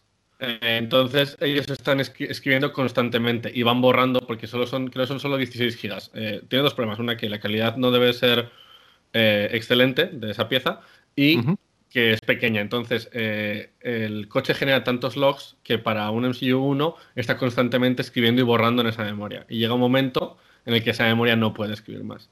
hay otros third party tiendas que están simplemente cambiando ese chip que está soldado en la placa, lo sacan y ponen otro con el doble memoria y de una, de una calidad mejor para que no pase esto. Y cuando se, muere ese chip, el coche ya se queda inutilizable, ¿no? Eso es. Ni se enciende ni nada. Se, se, apaga eso y se acabó. Y entonces tienes que llamar una, una grúa, se tiene que llevar el coche y luego te tienen que cambiar el, el, el MCU. Eh, en tal caso, con, los, con los precios, entonces no tiene sentido cambiarlo por, por un MCU1, pues directamente vas por el MCU2, ¿no? Si tienes que pagarlo sí o sí. Muy curioso que a alguien, no me acuerdo quién era, alguien que, conocí, alguien que conocía me, dijo una vez por Twitter que se le había muerto el MCU y, y, que preguntó, era justo cuando habían anunciado el, no sé si se le había muerto o se le iba a morir, bueno, y eh, preguntó y le dijeron que eh, si se le rompía y lo tenía que cambiar, le cobraban como 1500 y luego los 2500 del upgrade. Y yo decía, le dije, bueno, pregúntalo bien porque no tiene sentido. Esto que te están diciendo no es, no, no tiene sentido porque si, si te lo reparan no es lo mismo que si te lo cambian y, no puedes, no puede ser que si está funcionando cueste una cosa y si no está funcionando cueste 2.000 dólares más. La única cosa a tener así en cuenta es si hace el upgrade, eh, lo que se pierde hoy en día es la radio. No, después de hacer el upgrade no hay ni AM, ni FM, ni no hay radio en el coche. Eh, creo que hay gente que lo, ha comprado otra cosa aftermarket en, eBay y la ha instalado ellos, porque al final no debe ser tan difícil, pero, pero se pierde. Yo en general suelo escuchar eh, la radio por el tuning de todas formas, entonces mm, AM o FM no lo uso mm, prácticamente nunca en el coche. Yo no lo he utilizado nunca. Vamos con la siguiente llamada, que es de nuestro amigo José Ángel. Hola, soy José Ángel y mi pregunta de esta semana para todos, bueno, primero saludaros a todos, es sobre el Tesla Model Y. Quería saber el sistema este revolucionario que anunciaron del cableado, que era un sistema mucho más compacto y que evitaba un montón de metros de cable, si lo han implantado o no, porque no he oído nada de ello. Eh, no sé si sabéis algo vosotros. Gracias y un saludo para todos. José Ángel, yo tengo una pregunta para ti. ¿Qué está sucediendo ahí en el, en el, en el fondo? ¿Qué... ¿Qué le estás haciendo a las gallinas? Ay, ay, ay. Eh, Oye, José Ángel, qué envidia, porque estar en ese sitio ahí con animales y eso y nosotros aquí encerrados, ¿eh? Mira, eh, vosotros sabéis algo del cableado del Model Y, eh, que ya están publicando cosas, ¿no? Veo que ya está el Sandy Monroe haciendo su, ¿cómo se llama? Su teardown, donde abre el coche y lo, desmonta y todo eso. ¿Sabéis algo sobre ese cableado? Sí, yo vi um, el trabajo que Sandy ha hecho, uh, vi todos los videos de él y lo que, lo que, por lo que yo pude ver, este, la forma que están organizando los cables y la protección que le están poniendo es mucho mejor que, lo que han hecho con el Model 3. Eh, pero todavía no he visto algo que indique eh, la implementación de la nueva tecnología que ellos dijeron que iban a usar, donde uh, están eliminando, qué sé yo, 80-90% de la cablería como tal para reducirlo considerablemente. Yo, yo vi mucho menos cables de lo que tiene el mío, uh, pero no, no, no, estoy seguro si ya están implementando eso. Es posible que sí, no, no estoy seguro. Si lo están implementando, están implementando algo un poco diferente, porque si no me equivoco, en la patente esta eh, también se quitaba la batería de 12 voltios. Y la batería de 12 voltios sí, sí, que está en el modelo Y, con lo cual parte de la patente no está aplicada seguro por, porque, porque eso está ahí. Y desde el primer día alguien levantó la tapa y, la vio y se sabe que, está ahí. Sí, yo creo que había dos partes de eso. Primero, eh, era un tipo de enganche que era más fácil hacer eh, automática, de forma automática, ¿no? Para que se pueda montar eso con menos, eh, menos manos y más robots. Y lo segundo era un tipo de cableado que va más bien como el cableado del ordenador, donde tienes un bus que hace todo y luego lo distribuye. Y necesita tener un cable por cada unidad que necesita eh, conexión. Eh, y esa última parte, no sé si lo han hecho. Sé que hay algunos cambios en el cableado, pero como tú dices, Ignacio, no han hecho lo de quitar la batería de 12 voltios, así que creo que realmente no han aplicado todo ese cableado nuevo. A ver si lo vamos a ver en el Cybertruck, que creo que va a ser un coche donde van a renovar y innovar más, ¿no? Porque al final del día el Model Y es un Model 3 Plus, ¿no? Eh, y, parte de esto es que que ahorran. Hoy, perdón, eh, Rafael, perdón. Le ha dormido con el Model 3 Plus, eh. Lo digo que em, parte del ahorro en el Model Y, de parte de la producción, también es reutilizar eh, tecnología y cosas ya desarrolladas para, para el Model 3, ¿no? Sí, o si sacan el, el, PLED Model S o si hace algún tipo de, renovación a final de año, cuando sea, igual allí antes del, del Cybertruck, no sé. Yo solo sé que a mí me duele la barriga de tanto reírme hace unos la verdad es que José Ángel, el último episodio creo que no había llamado, pero en este con las gallinas de fondo nos ha dado mucho. Así que gracias, por, gracias por enviarnos ese audio. Muy bien. Pues para el siguiente audio volvemos a hablar con nuestro amigo Luis. Eh, de los que no conocéis la historia, Luis ha comprado recientemente el Model 3, ha sido un poco de pistoletazo y nos lleva siguiendo con llamadas cada, pues cada episodio durante los últimos cuatro o cinco episodios contando nuestra experiencia de comprarlo. Y ahora nos ha mandado un audio que ya tiene su coche en casa. Vamos a ver lo que nos cuenta. Hola, Ignacio, Rafael, Lars, soy Luis de Santiago. Y ya que habéis pedido que contáramos alguna anécdota para este próximo podcast, pues os voy a contar una que me ha pasado a mí, pues eh, justamente el primer día que recibí el coche, el primer día. El coche me lo trajeron el día 24 de marzo en grúa por la situación en la que estamos y ya fue nada más sacarlo de la grúa, pues ya bajarlo al garaje y dejarlo allí. El caso es que me quedé en el coche pues para bueno, ir probando la configuración de la pantalla, eh, bueno, probando algunas cositas por ahí. Y en un momento dado, pues no me acuerdo ahora muy bien por qué fue, salí del coche. El caso es que al salir dejé las dos tarjetas dentro y debía tener configurada alguna opción, me parece que es el famoso candadito que está en la esquina de la pantalla, y el coche se cerró y no podía entrar. Probé ningún, la puerta de un lado, la de otra, atrás y nada, no había ninguna. Bueno, ya os podéis imaginar el escalofrío que te empieza a recorrer el cuerpo y, nada, pues había que buscar una solución. Empecé preguntando en el grupo, en el grupo de los que estoy y me, aconsejaron pues que llamara a la asistencia. El caso es que mm, yo donde tengo el coche no tengo nada de cobertura. Yo allí no puedo hacer llamadas con el teléfono. Entonces dudaba mucho que se me solucionara. Bueno, me atendió un, un una personaje muy amable y que me dijo, me pidió una serie de datos Yo se los di y me dijo que en un par de minutos bajara donde está el coche a ver si sabría. Bajé y la verdad es que no sé cómo fue ni por qué no, pero bueno, el coche es que lo consiguió abrir, o sea que algo de cobertura debe poder recibir. Bueno, ya más tranquilo, pues eh, por fin enteré y lo primero que hice fue ya configurar el móvil para evitar estos problemas y, y dejar una de las tarjetas siempre en casa. Así que bueno, si a alguien le pasa, pues no creo que sea yo el primero, pero que sepáis que se hace así fácilmente, simplemente llamáis asistencia y ellos te pueden abrirlo a distancia. Y nada más, eh, muchas gracias a todos y, y un saludo, hasta la próxima, chao. Muy curiosa la historia, ¿eh? porque según entiendo yo, en teoría es imposible lo que le ha pasado. Exacto, eso para mi entender es imposible. Yo, yo de verdad no sé cómo le pasó. Pero ¿sabes qué? Es la segunda vez que oigo una historia así.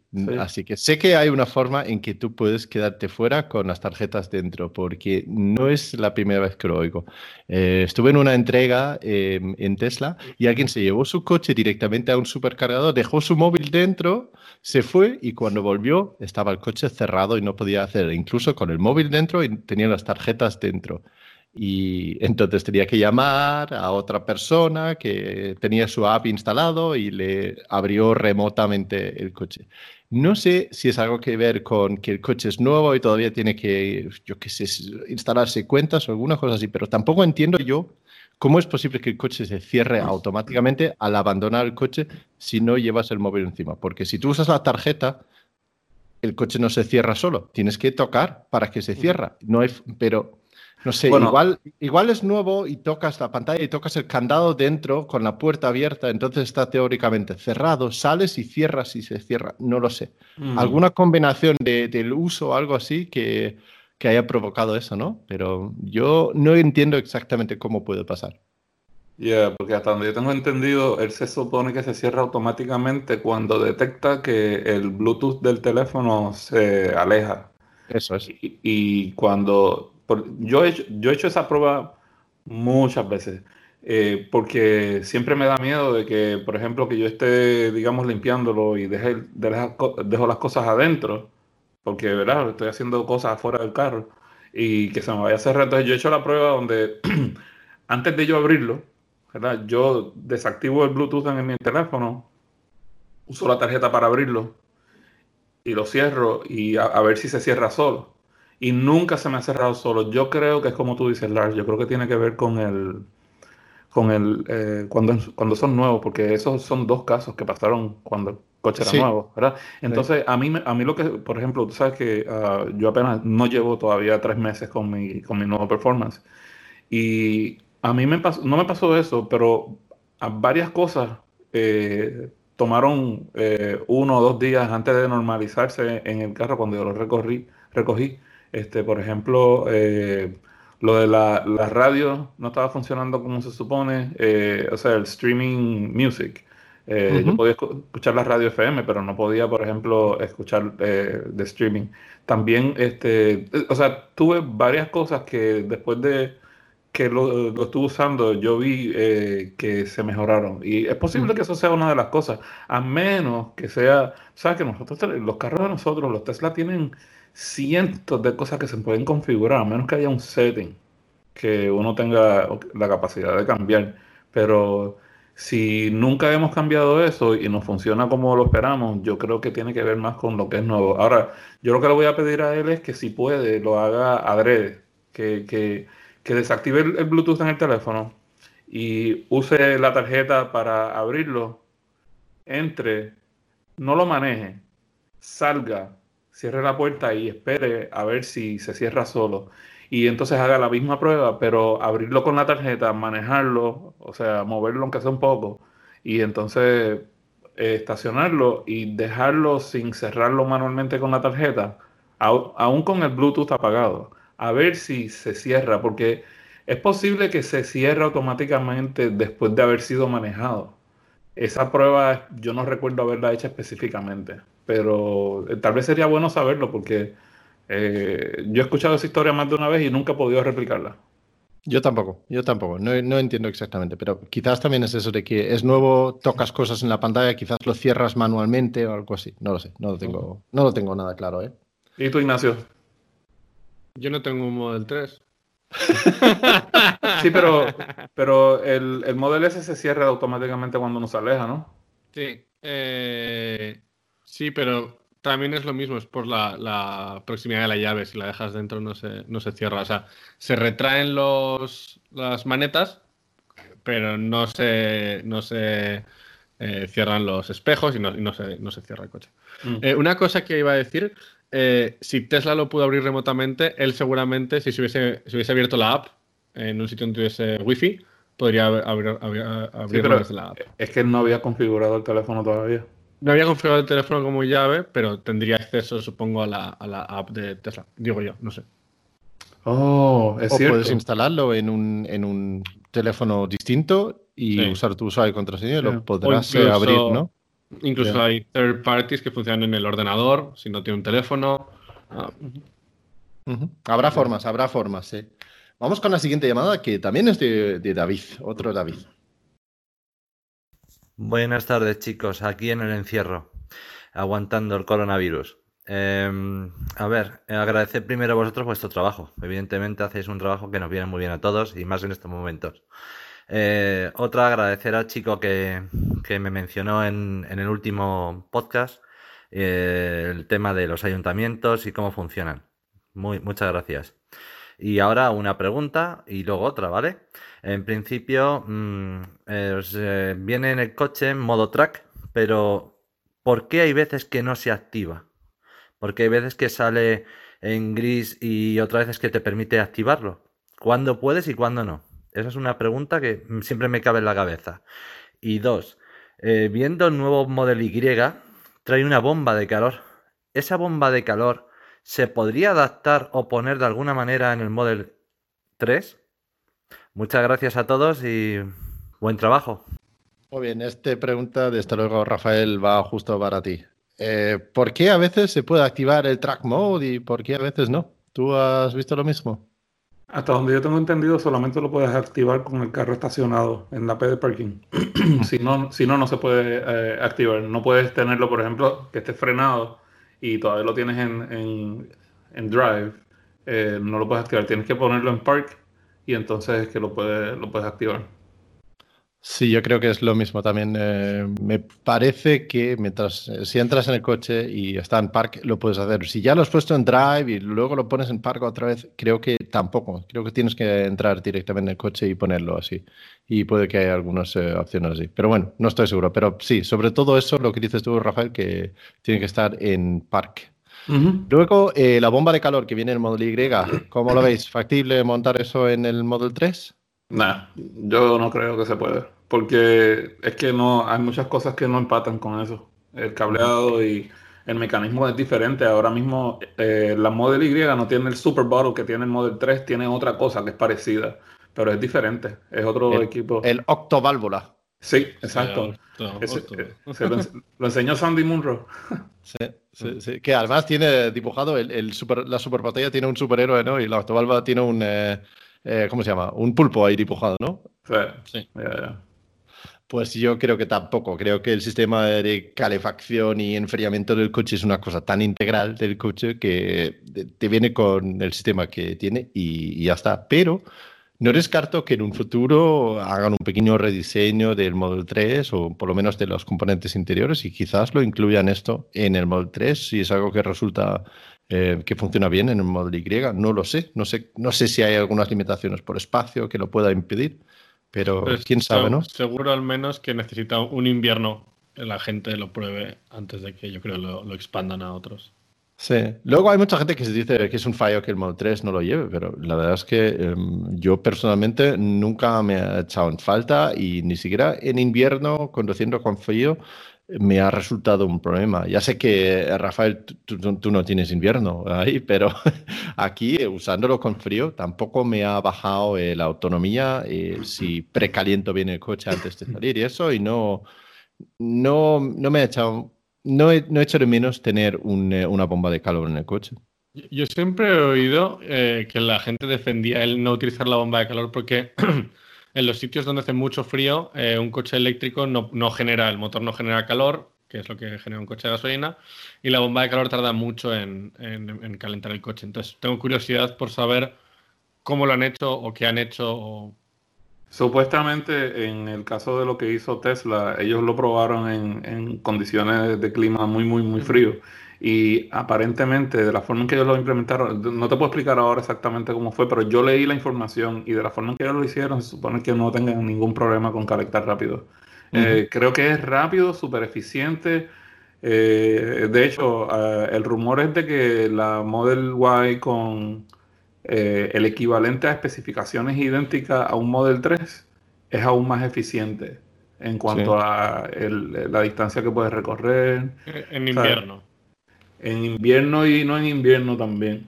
Aparentemente la Model Y está, ellos están usando parte de las mejoras de la tecnología en las baterías que todavía no le han entregado a todos los demás modelos. Pero no es como que es, la nueva versión, es el, constante cambio que ellos están haciendo. Día a día, eh, tú puedes estar seguro de que cada battery pack que hace Tesla sale con alguna mejora, por más mínima que sea. Yo creo que no hay uno que no salga, a menos que sea, like, um, Siempre, ellos encuentran una mejora y ellos no esperan a designarlo del año siguiente o algo así. Ellos al momento que encuentran una mejora la implementan. Mm. Tú sabes, Rafael, que el Model Y Performance tiene 40 caballos más que el Model 3 Performance. Los necesita porque pesa más. Entonces, los tiempos no son igual de rápidos. De hecho, es un poco más lento, pero es porque pesa más. Eso, quiere, eso quiere decir que una de dos o el Performance Model 3 de nosotros está como le dicen, eh, eh, lo, tienen, lo tienen disfrazado de más lento, ¿no? Este, y está cojo. Está cojo, sí. Yo, yo creo que, yo creo que el, de nosotros es casi como un, P100D de esos que eran lúdicos, que lo tienen limitado con el software. Yo, ese, eso es lo que yo tengo presentimiento porque ellos no pueden canibalizar las ventas de los, los modelos más caros. Y, si, si, si no es verdad, pues entonces eso quiere decir que la tecnología que están usando en la Model Y es aún más, o sea, es mucho más superior que lo que tenemos nosotros en el Model 3. Que tú sabes que no importa, porque esa es la idea, que ellos mejoren y eventualmente que hagan un hatchback pequeño, eh, digamos el, el, virtual, el Model 2, que, que, todo el mundo está esperando, que hagan uno chiquito. Que, que Aquí en Europa sería la bomba, vamos. Que... Oye se van a vender todos, absolutamente todos, y no se va a vender un coche más de más ningún otro manufacturero. Ya, ya. pues muy bien. Yo creo que, Rafael, yo creo que al final es un cúmulo de miles de pequeñas mejoras que hacen eh, con los coches. Pequeñas cosas que ajustan, que optimizan esto, que optimizan la forma que utiliza el calor, el frío, la batería y todo eso. Y creo que al final de ahí pues haciendo esos pequeños ajustes, pues sacan más rendimiento, ¿no? Igual que han ido mejorando mucho el Model S y el Model X con, con el tiempo. Vamos con la siguiente llamada, que es de Diego, a ver lo que nos cuenta. Hola, buenos días, Lars y compañía. Lo primero, agradeceros muchísimo la, labor que estáis haciendo de divulgación con este, con este podcast. Eh, antes que nada, porque después haré una pregunta muy sencillita y igual algo trivial, pero antes que nada lo que quería era dar divulgación a un comentario que he visto tanto en Twitter como en Facebook en el que eh, Elon Musk eh, dice que está fabricando eh, respiradores, que tiene todos los que hagan falta y que los pone a, disposición de cualquier país que los necesite. Y creo que se le está dando poca divulgación a este tema y creo que debería ser una prioridad y, que, que, quede claro que, que estas cosas son las que las que diferencian a las personas. Eh, luego ya después de esto la consulta algo tonta. Em, yo recogí mi Standard Range Plus eh, de Model 3 el día 7 de marzo. en vivo en Alicante cuando llegué de, Madrid eh, tranquilamente en casa disfrutando muchísimo del coche. Me di cuenta que en el maletero delantero, en el front trunk, eh, le faltan las dos perchitas de, plástico móviles que, lleva el coche. Yo entiendo que eso es una parte mm, del coche. Eh, eh, lo consulté a Tesla y me dijeron que, bueno, pues que efectivamente los están entregando sin ellas. me quedé un poco perplejo, pero no obstante eso, me puse en contacto con repuestos para que me las faciliten. En principio yo entiendo que debería ser sin coste adicional, pero bueno, si me lo quisieran cobrar, pues bueno, pues estaría dispuesto a pagarlo porque soy muy detallista. ¿Vosotros creéis que forma parte del coche? o, que me las deberían enviar eh, desde repuestos con el cargo oportuno. Un saludo y de nuevo muchas gracias. Bueno, antes de responder acerca de los eh, ganchos dentro del front, eh, que esto, Rafael, tú has tenido eh, una experiencia también con esto, ¿no? acerca de los respiradores y los que se están fabricando y haciendo y distribuyendo, sé que mucha gente, porque me han etiquetado mil personas en, en Twitter diciendo a ver si podemos ayudar con eso para España, y sé que Ignacio también lo ha puesto y sé que el Club Tesla España lo, lo, están comunicando con Tesla y lo están coordinando con hospitales o quienes eh, puedan tener necesidad. Por lo tanto, eh, no sé si algo sale de eso, pero sé que se está moviendo de todas las partes que se, que se pueda y, y si hay posibilidad de traer alguno y si sirven, y, porque este es, es, un mundo que yo desde luego no conozco y no quiero meterme en eso tampoco, pero si alguien puede ayudar a facilitar la comunicación aquí, desde luego el Club Tesla de España, que ya tienen los contactos oficiales de Tesla, lo están haciendo y, se está moviendo, ¿no? Una cosa importante, ¿no? O sea, hay, hay varias cosas que Tesla y Elon están haciendo. Una es eh, están ayudando a fabricar nuevos ventiladores, tanto SpaceX como Tesla. Y la otra es que Tesla ha comprado 1.250 respiradores, que son como unos 30 millones de dólares en respiradores, en China, los ha metido en un avión, los ha traído a Estados Unidos en dos días y lo que está haciendo es repartirlos por hospitales cuando los hospitales los necesitan. Eh, Elon ha dicho que no se los da a nadie para que los meta en un, en un warehouse y que espere a que dentro de la semana que viene los necesitamos. Y es muy importante porque además han salido muchos rumores de unos no funcionan, pero luego los hospitales los están adaptando. O sea, son máquinas que funcionan para casos medios y leves de coronavirus y es, y es muy importante que se intenta casi desprestigiar este gesto de alguien que están, alguien, o Elon Musk o Tesla, que está intentando ayudar a gente y, gastándose su propio dinero o utilizando sus propios medios, que son sus fábricas, para, para ayudar. Y creo que está eh, muy mal que intenten desprestigiar algo así, porque no creo que Elon ni Tesla estén intentando hacerlo por la imagen pública. O sea, si, si alguien ha seguido a Elon durante un tiempo, yo creo que lo hace porque le sale ayudar a la gente y punto. No hay... Y me parece muy importante recalcar que, que se gasta dinero y que, y que, se gastan recursos para intentar ayudar. Bueno, yo Gracias por eso, Ignacio. Yo voy a proveer mis dos granitos de esto. Yo no, no me gusta mucho hablar de, de, del tema de la enfermedad esta en el podcast, pero vamos a hacerlo porque yo creo que es bien importante la pregunta que él hizo. Um, directamente, nosotros tres, como es Tesla, no estamos involucrados oficialmente con nada de esto. Yo de mi parte, al igual que David de allá de España y otros fundadores o presidentes de clubes de oficiales de Tesla, nosotros tenemos comunicación directa con ellos y hay algunas cosas que nosotros realmente no hablamos en público pero yo he recibido muchos pedidos de gente que me conoce y gente que no me conoce que me sigue, y estoy seguro, igual que ustedes, eh, pidiendo ayuda. Eh, nosotros en los clubes tenemos contacto directo con, con las oficinas centrales de Tesla mediante el equipo que organiza los clubes y nosotros tenemos ahora eh, un modo oficial interno de presentar cualquier inquietud de hospitales que directamente están pidiendo ayuda porque están en un estado de emergencia por falta de equipo. Y nosotros le estamos llegando, haciendo llegar esa información al equipo responsable por repartir este tipo de equipo. Lo menciono porque quiero que sepan que hay gente que ustedes conocen y gente que ustedes no conocen que están trabajando con esto a diario y la ayuda está llegando a los sitios donde tiene que llegar cuando humanamente posible Tesla puede entregarlo. Así que, primero que todo, las gracias por pedir que ayudemos con este tipo de cosas. Eh, pero lo más importante, que yo estoy seguro que ya todo, todo el mundo está cansado de escucharlo, de no ser absolutamente necesario, por favor, quédense en su casa. Ahora sí, volviendo a lo importante. Los ganchos del Frank. Los ganchos. Los ganchos, sí. Brother, olvídate de eso. Si los quieres, los va a tener que pagar o los va a tener que conseguir por tu cuenta. No los van a incluir. De hecho, la Model Y ni siquiera tiene el espacio para ponerlos. Yo ¿Ah, sí? no los tiene.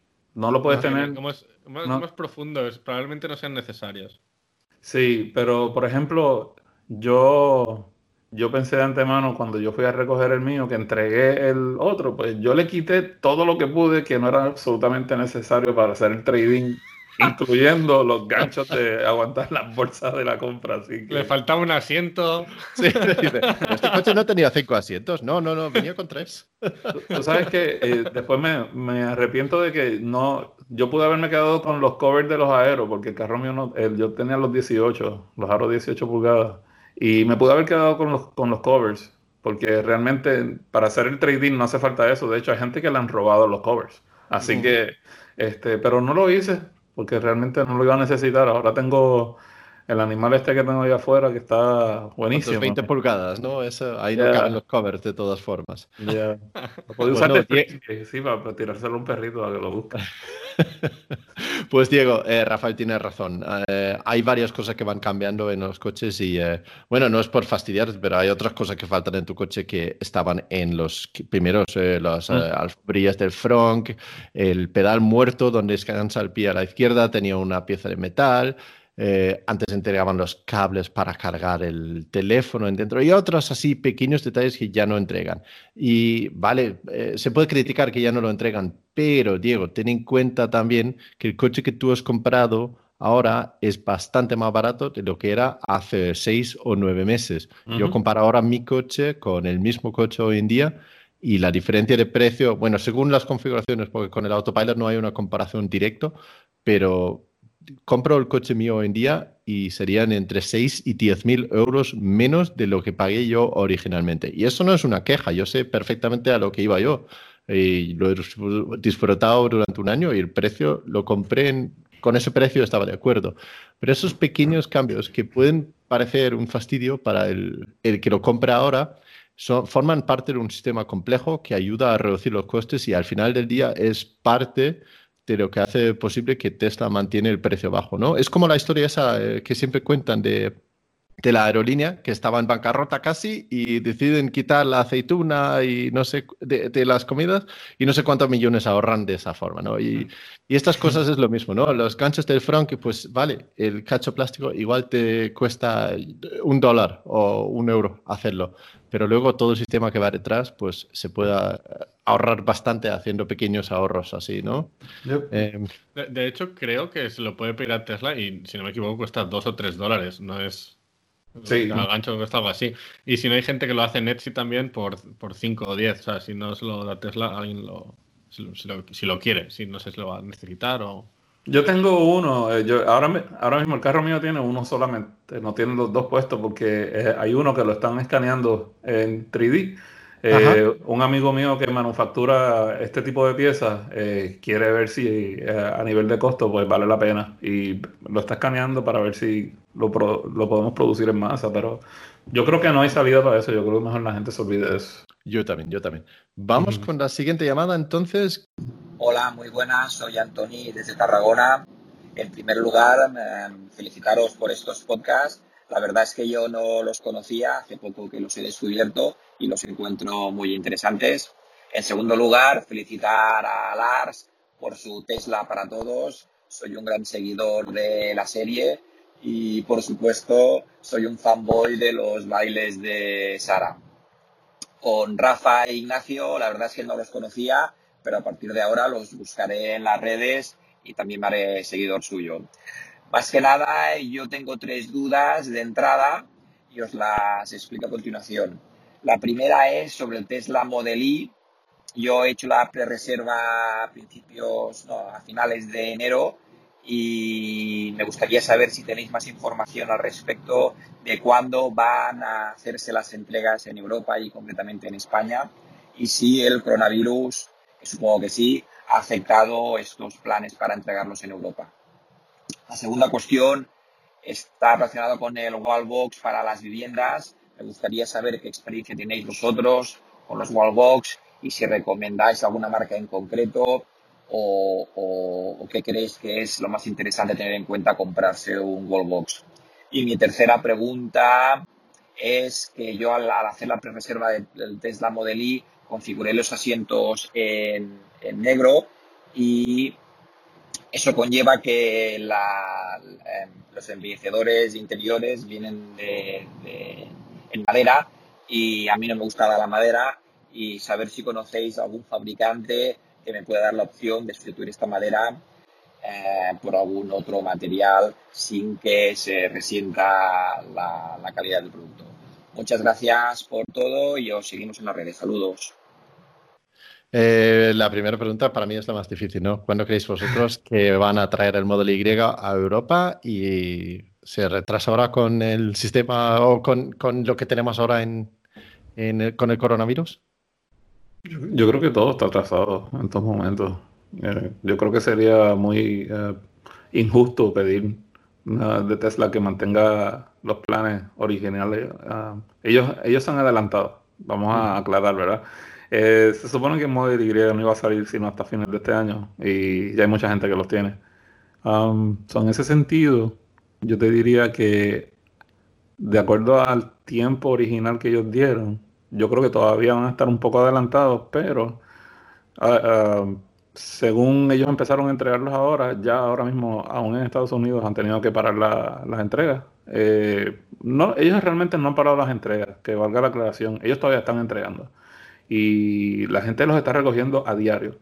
Eh, pero no es a la misma velocidad, hay mucha gente que está cancelando, por lo tanto Tesla, primero que ellos pararon de producir vehículos nuevos, así que tan pronto ellos vuelvan a, o sea, cuando continúen a entregar los que son de aquí de Estados Unidos, todavía tienen que seguir produciendo más para los de aquí y a menos que ellos mantengan el timing, si se producieron bien y si no, pues tiene que esperar y entonces de acuerdo al próximo trimestre, porque ellos tú sabes que ellos hacen como un round de producción para Estados Unidos, después hacen un round de producción para Europa, este, pero yo creo que se va a atrasar un poco.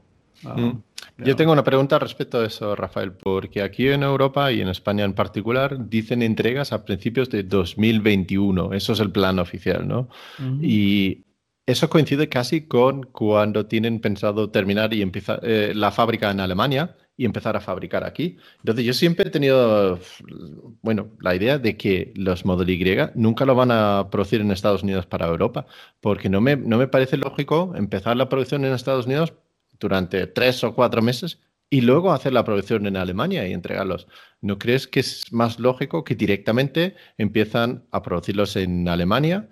Para venderlos en Europa, porque incluso, incluso aunque es el mismo coche, hay algunas diferencias entre la versión en Estados Unidos y, en Europa, ¿no? Y la línea de producción lo tienen que parar, modificar un poquito para hacer la tirada para Europa, ¿no?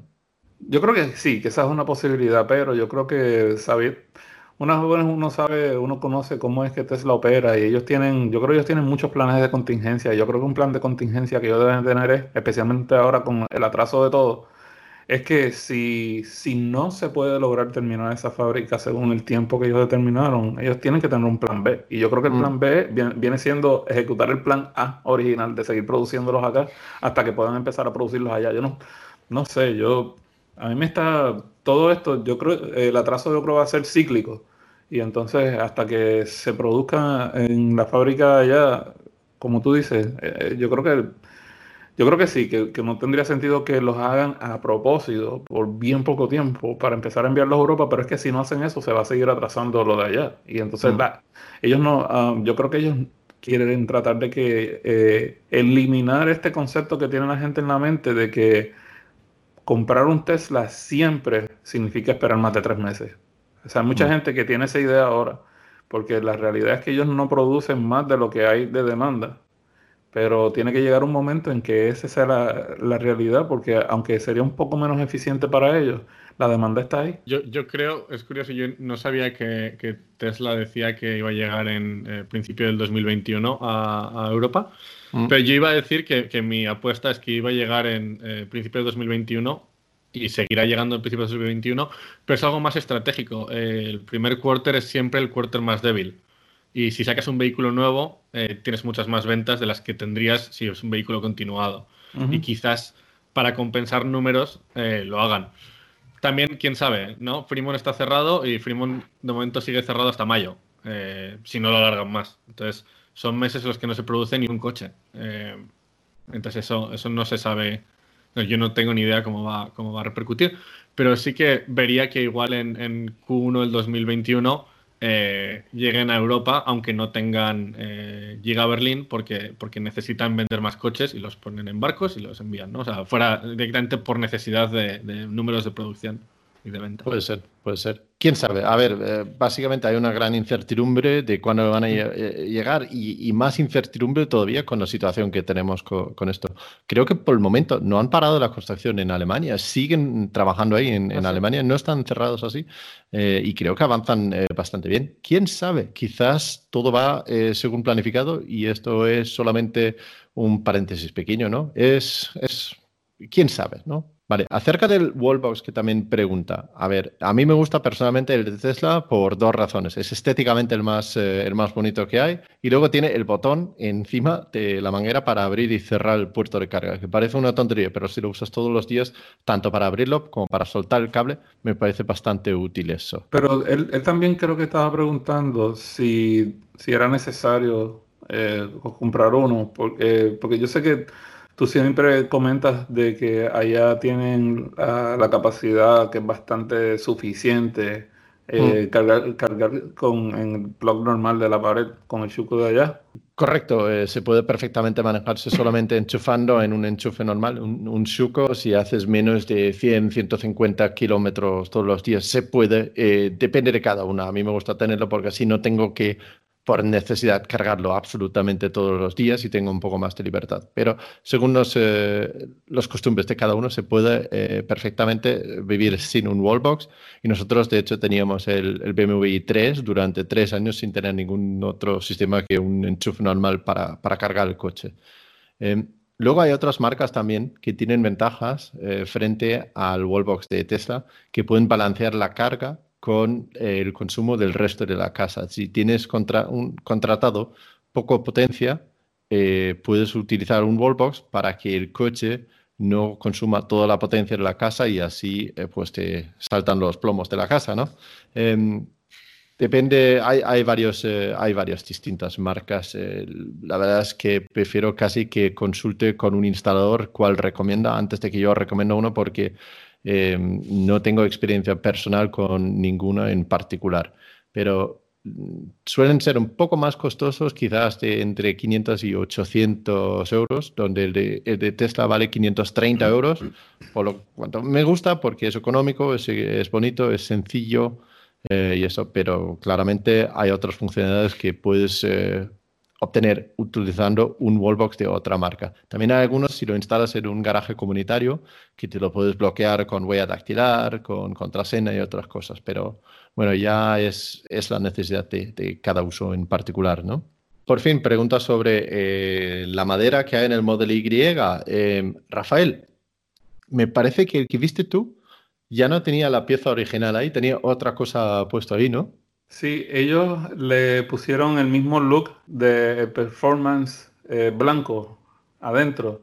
Y yo lo toqué y era idéntico que el mío, eh, el del Model 3. Yo no sé cómo lo hicieron, pero esta gente que se dedican a customizar los vehículos tienen la forma de hacerlo. Eh, parece que consiguieron el material correcto y no me parecía que era un, un vinilo encima, nada cubriendo. Parece que ellos lograron hacer la pieza igualita que la hace Tesla, pero para el Model Y, y quedó como un Performance Model 3 blanco por dentro. Eh, yo no conozco a nadie que haga piezas así, pero sé que hay un montón de distintos vinilados y otras formas de cubrirlo y, ponerlo de otros, eh, eh, otros colores, otros materiales, otro, otro aspecto, ¿no?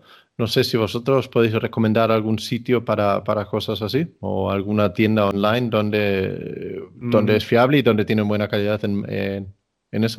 Por, el momento no, pero eh, lo, voy a, lo voy a investigar y si acaso tengo una buena contestación para el próximo episodio, pues lo, lo dejo saber. Sí, porque me parece, me parece muy buena idea, este, especialmente que la gente pueda cambiarlo a su propio gusto. ¿verdad? La, gente de Tesla Bros, con la que nosotros en Tesla tenemos hecho bastantes colaboraciones y creo que tú, Rafael, también, tienen, tienen vinilos para el, para el Dash. para esa pieza en concreto de madera. tienen diferentes, diferentes acabados. Y luego sé, lo que no sé es la calidad. he visto alguna crítica, de hecho, que la gente de RPM Tesla tiene un como uno de fibra de carbono, creo. Una pieza de fibra de carbono para cambiar esa pieza totalmente. Creo que de hecho tu amigo Michael, eh, Rafael, tuvo una mala experiencia con ellos.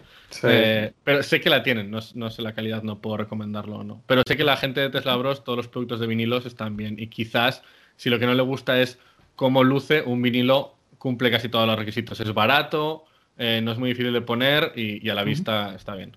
Sí, y si lo pones y lo quieres cambiar más adelante, se, quita y, ya está. Eso, la verdad es, que está bastante flexible. Eso es lo importante de comprar un vinilo bueno, que cuando lo quites eh, no deje residuo, no se lleve parte del material. Esa es la, parte importante de, quizás no comprar uno muy barato de Amazon y, y, gastas un poquito más de dinero en alguien que, que, sabes que lo lleva haciendo tiempo. Perfecto. Yo creo que esto ha sido la última de las llamadas para esta semana. Quiero agradecer un montón a los oyentes que nos ayudáis con, tantas llamadas y con tanto contenido aquí, porque así podemos seguir haciendo un, un podcast que, que tenga un contenido interesante aquí, ¿no? Así que si tú también quieres mandarnos un audio, grábalo con tu teléfono móvil y mándalo a hola.estesla.com es-tesla.com. Y con esto hemos llegado al truco de la semana. Ignacio, ¿qué truco tienes para nosotros? Pues a ver, eh, eh, todos los Teslas tienen un modo para limpiar la pantalla, en el que la pantalla se pone en negro y se ven todos y cada una de las manchas de la pantalla.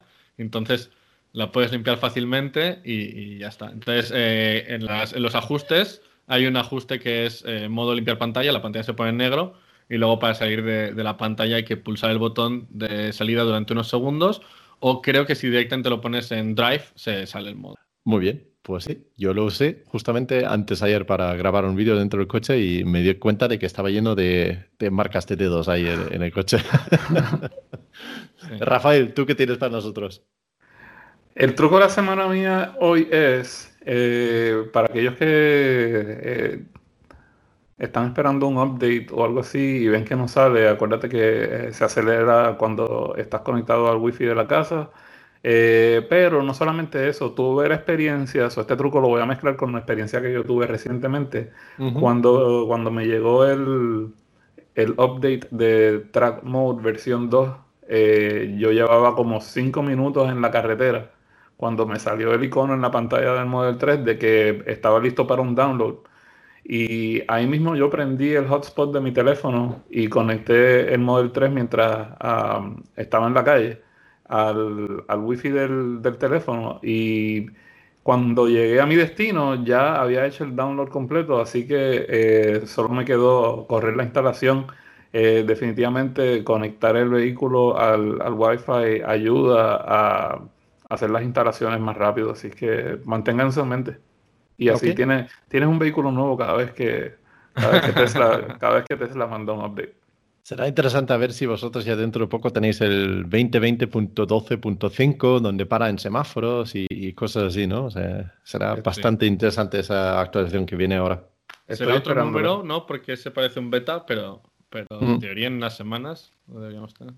Bueno, yo no, pero Rafael. Vamos a ver si me tocas. Ahora mismo todavía no me ha llegado. Estoy en 12.1. Ah, pues en 12.1. Nosotros estamos en 8.3 aquí en Europa. Me parece que 12 no ha llegado aquí. No estoy seguro. Mm. No creo que la gente lo tenga aquí. Pues mi truco para esta semana es que ya se puede ver el, eh, televisión en directo y algunas otras eh, cosas de streaming y eso. Que he hecho una página. Eh, aquí he estado en pues sin poder usar el coche, digo, pues venga, vamos a hacer una página para ver en el coche. Entonces, para ver en pantalla completa eh, televisión en directo, tanto los nacionales como algunos eh, eh, programas autonómicas que tenemos, y HBO, Apple Plus, Disney Plus y un montón de otros servicios, pues lo que hay que hacer es ir en el navegador del coche, ir a teslaparatodos.com barra cine y si haces eso, pues hay toda una serie de iconos ahí y hay un icono para ir a full screen. Y si no os funciona el botón de full screen, porque a veces al entrar y salir, pues puede que no funcione, eh, no es cosa mía, es cosa de Tesla. Hay un vídeo también ahí colgado que os enseña cómo hacerlo de todas formas entrando a través de, de, YouTube. Y así podéis ver pues todo ahí. Y la verdad es que estoy bastante contento con cómo me ha quedado. Y si alguien tiene una sugerencia de qué más canales añadir a esto, mándame un email y voy a ver si hay un servicio de streaming que funciona en el coche y lo puedo añadir ahí. Pues esto es todo para esta semana. Eh, Rafael, si alguien quiere conectar contigo, ¿dónde te pueden encontrar? Me tocan la puerta y yo les abro. No, mentira, mentira. Eh, me puedes conseguir en Twitter como Teslatino, en YouTube puedes buscar Teslatino Español y ahí estamos. Muy bien. Ignacio, ¿dónde te encuentran a ti, aparte de en tu casa? Porque seguramente que vas a estar ahí. A mi casa que no vengan, que hay que hacer social distancing, que se queden en su casa y si quieren eh, contactarme en Twitter, en eh, Tesletter o en tesletter.com y también nos pueden enviar un email a contact.tesletter.com y, y les responderemos. qué detalle, qué detalle. pues sí, pues sí. Y si alguien quiere conectar con, eh, contactar conmigo, pues lo pueden hacer buscando Tesla para todos en cualquier sitio y nos encuentran en YouTube o en Twitter o en página web. Ahora sí, esto es todo para esta semana. Nos vemos la semana que viene. Chao.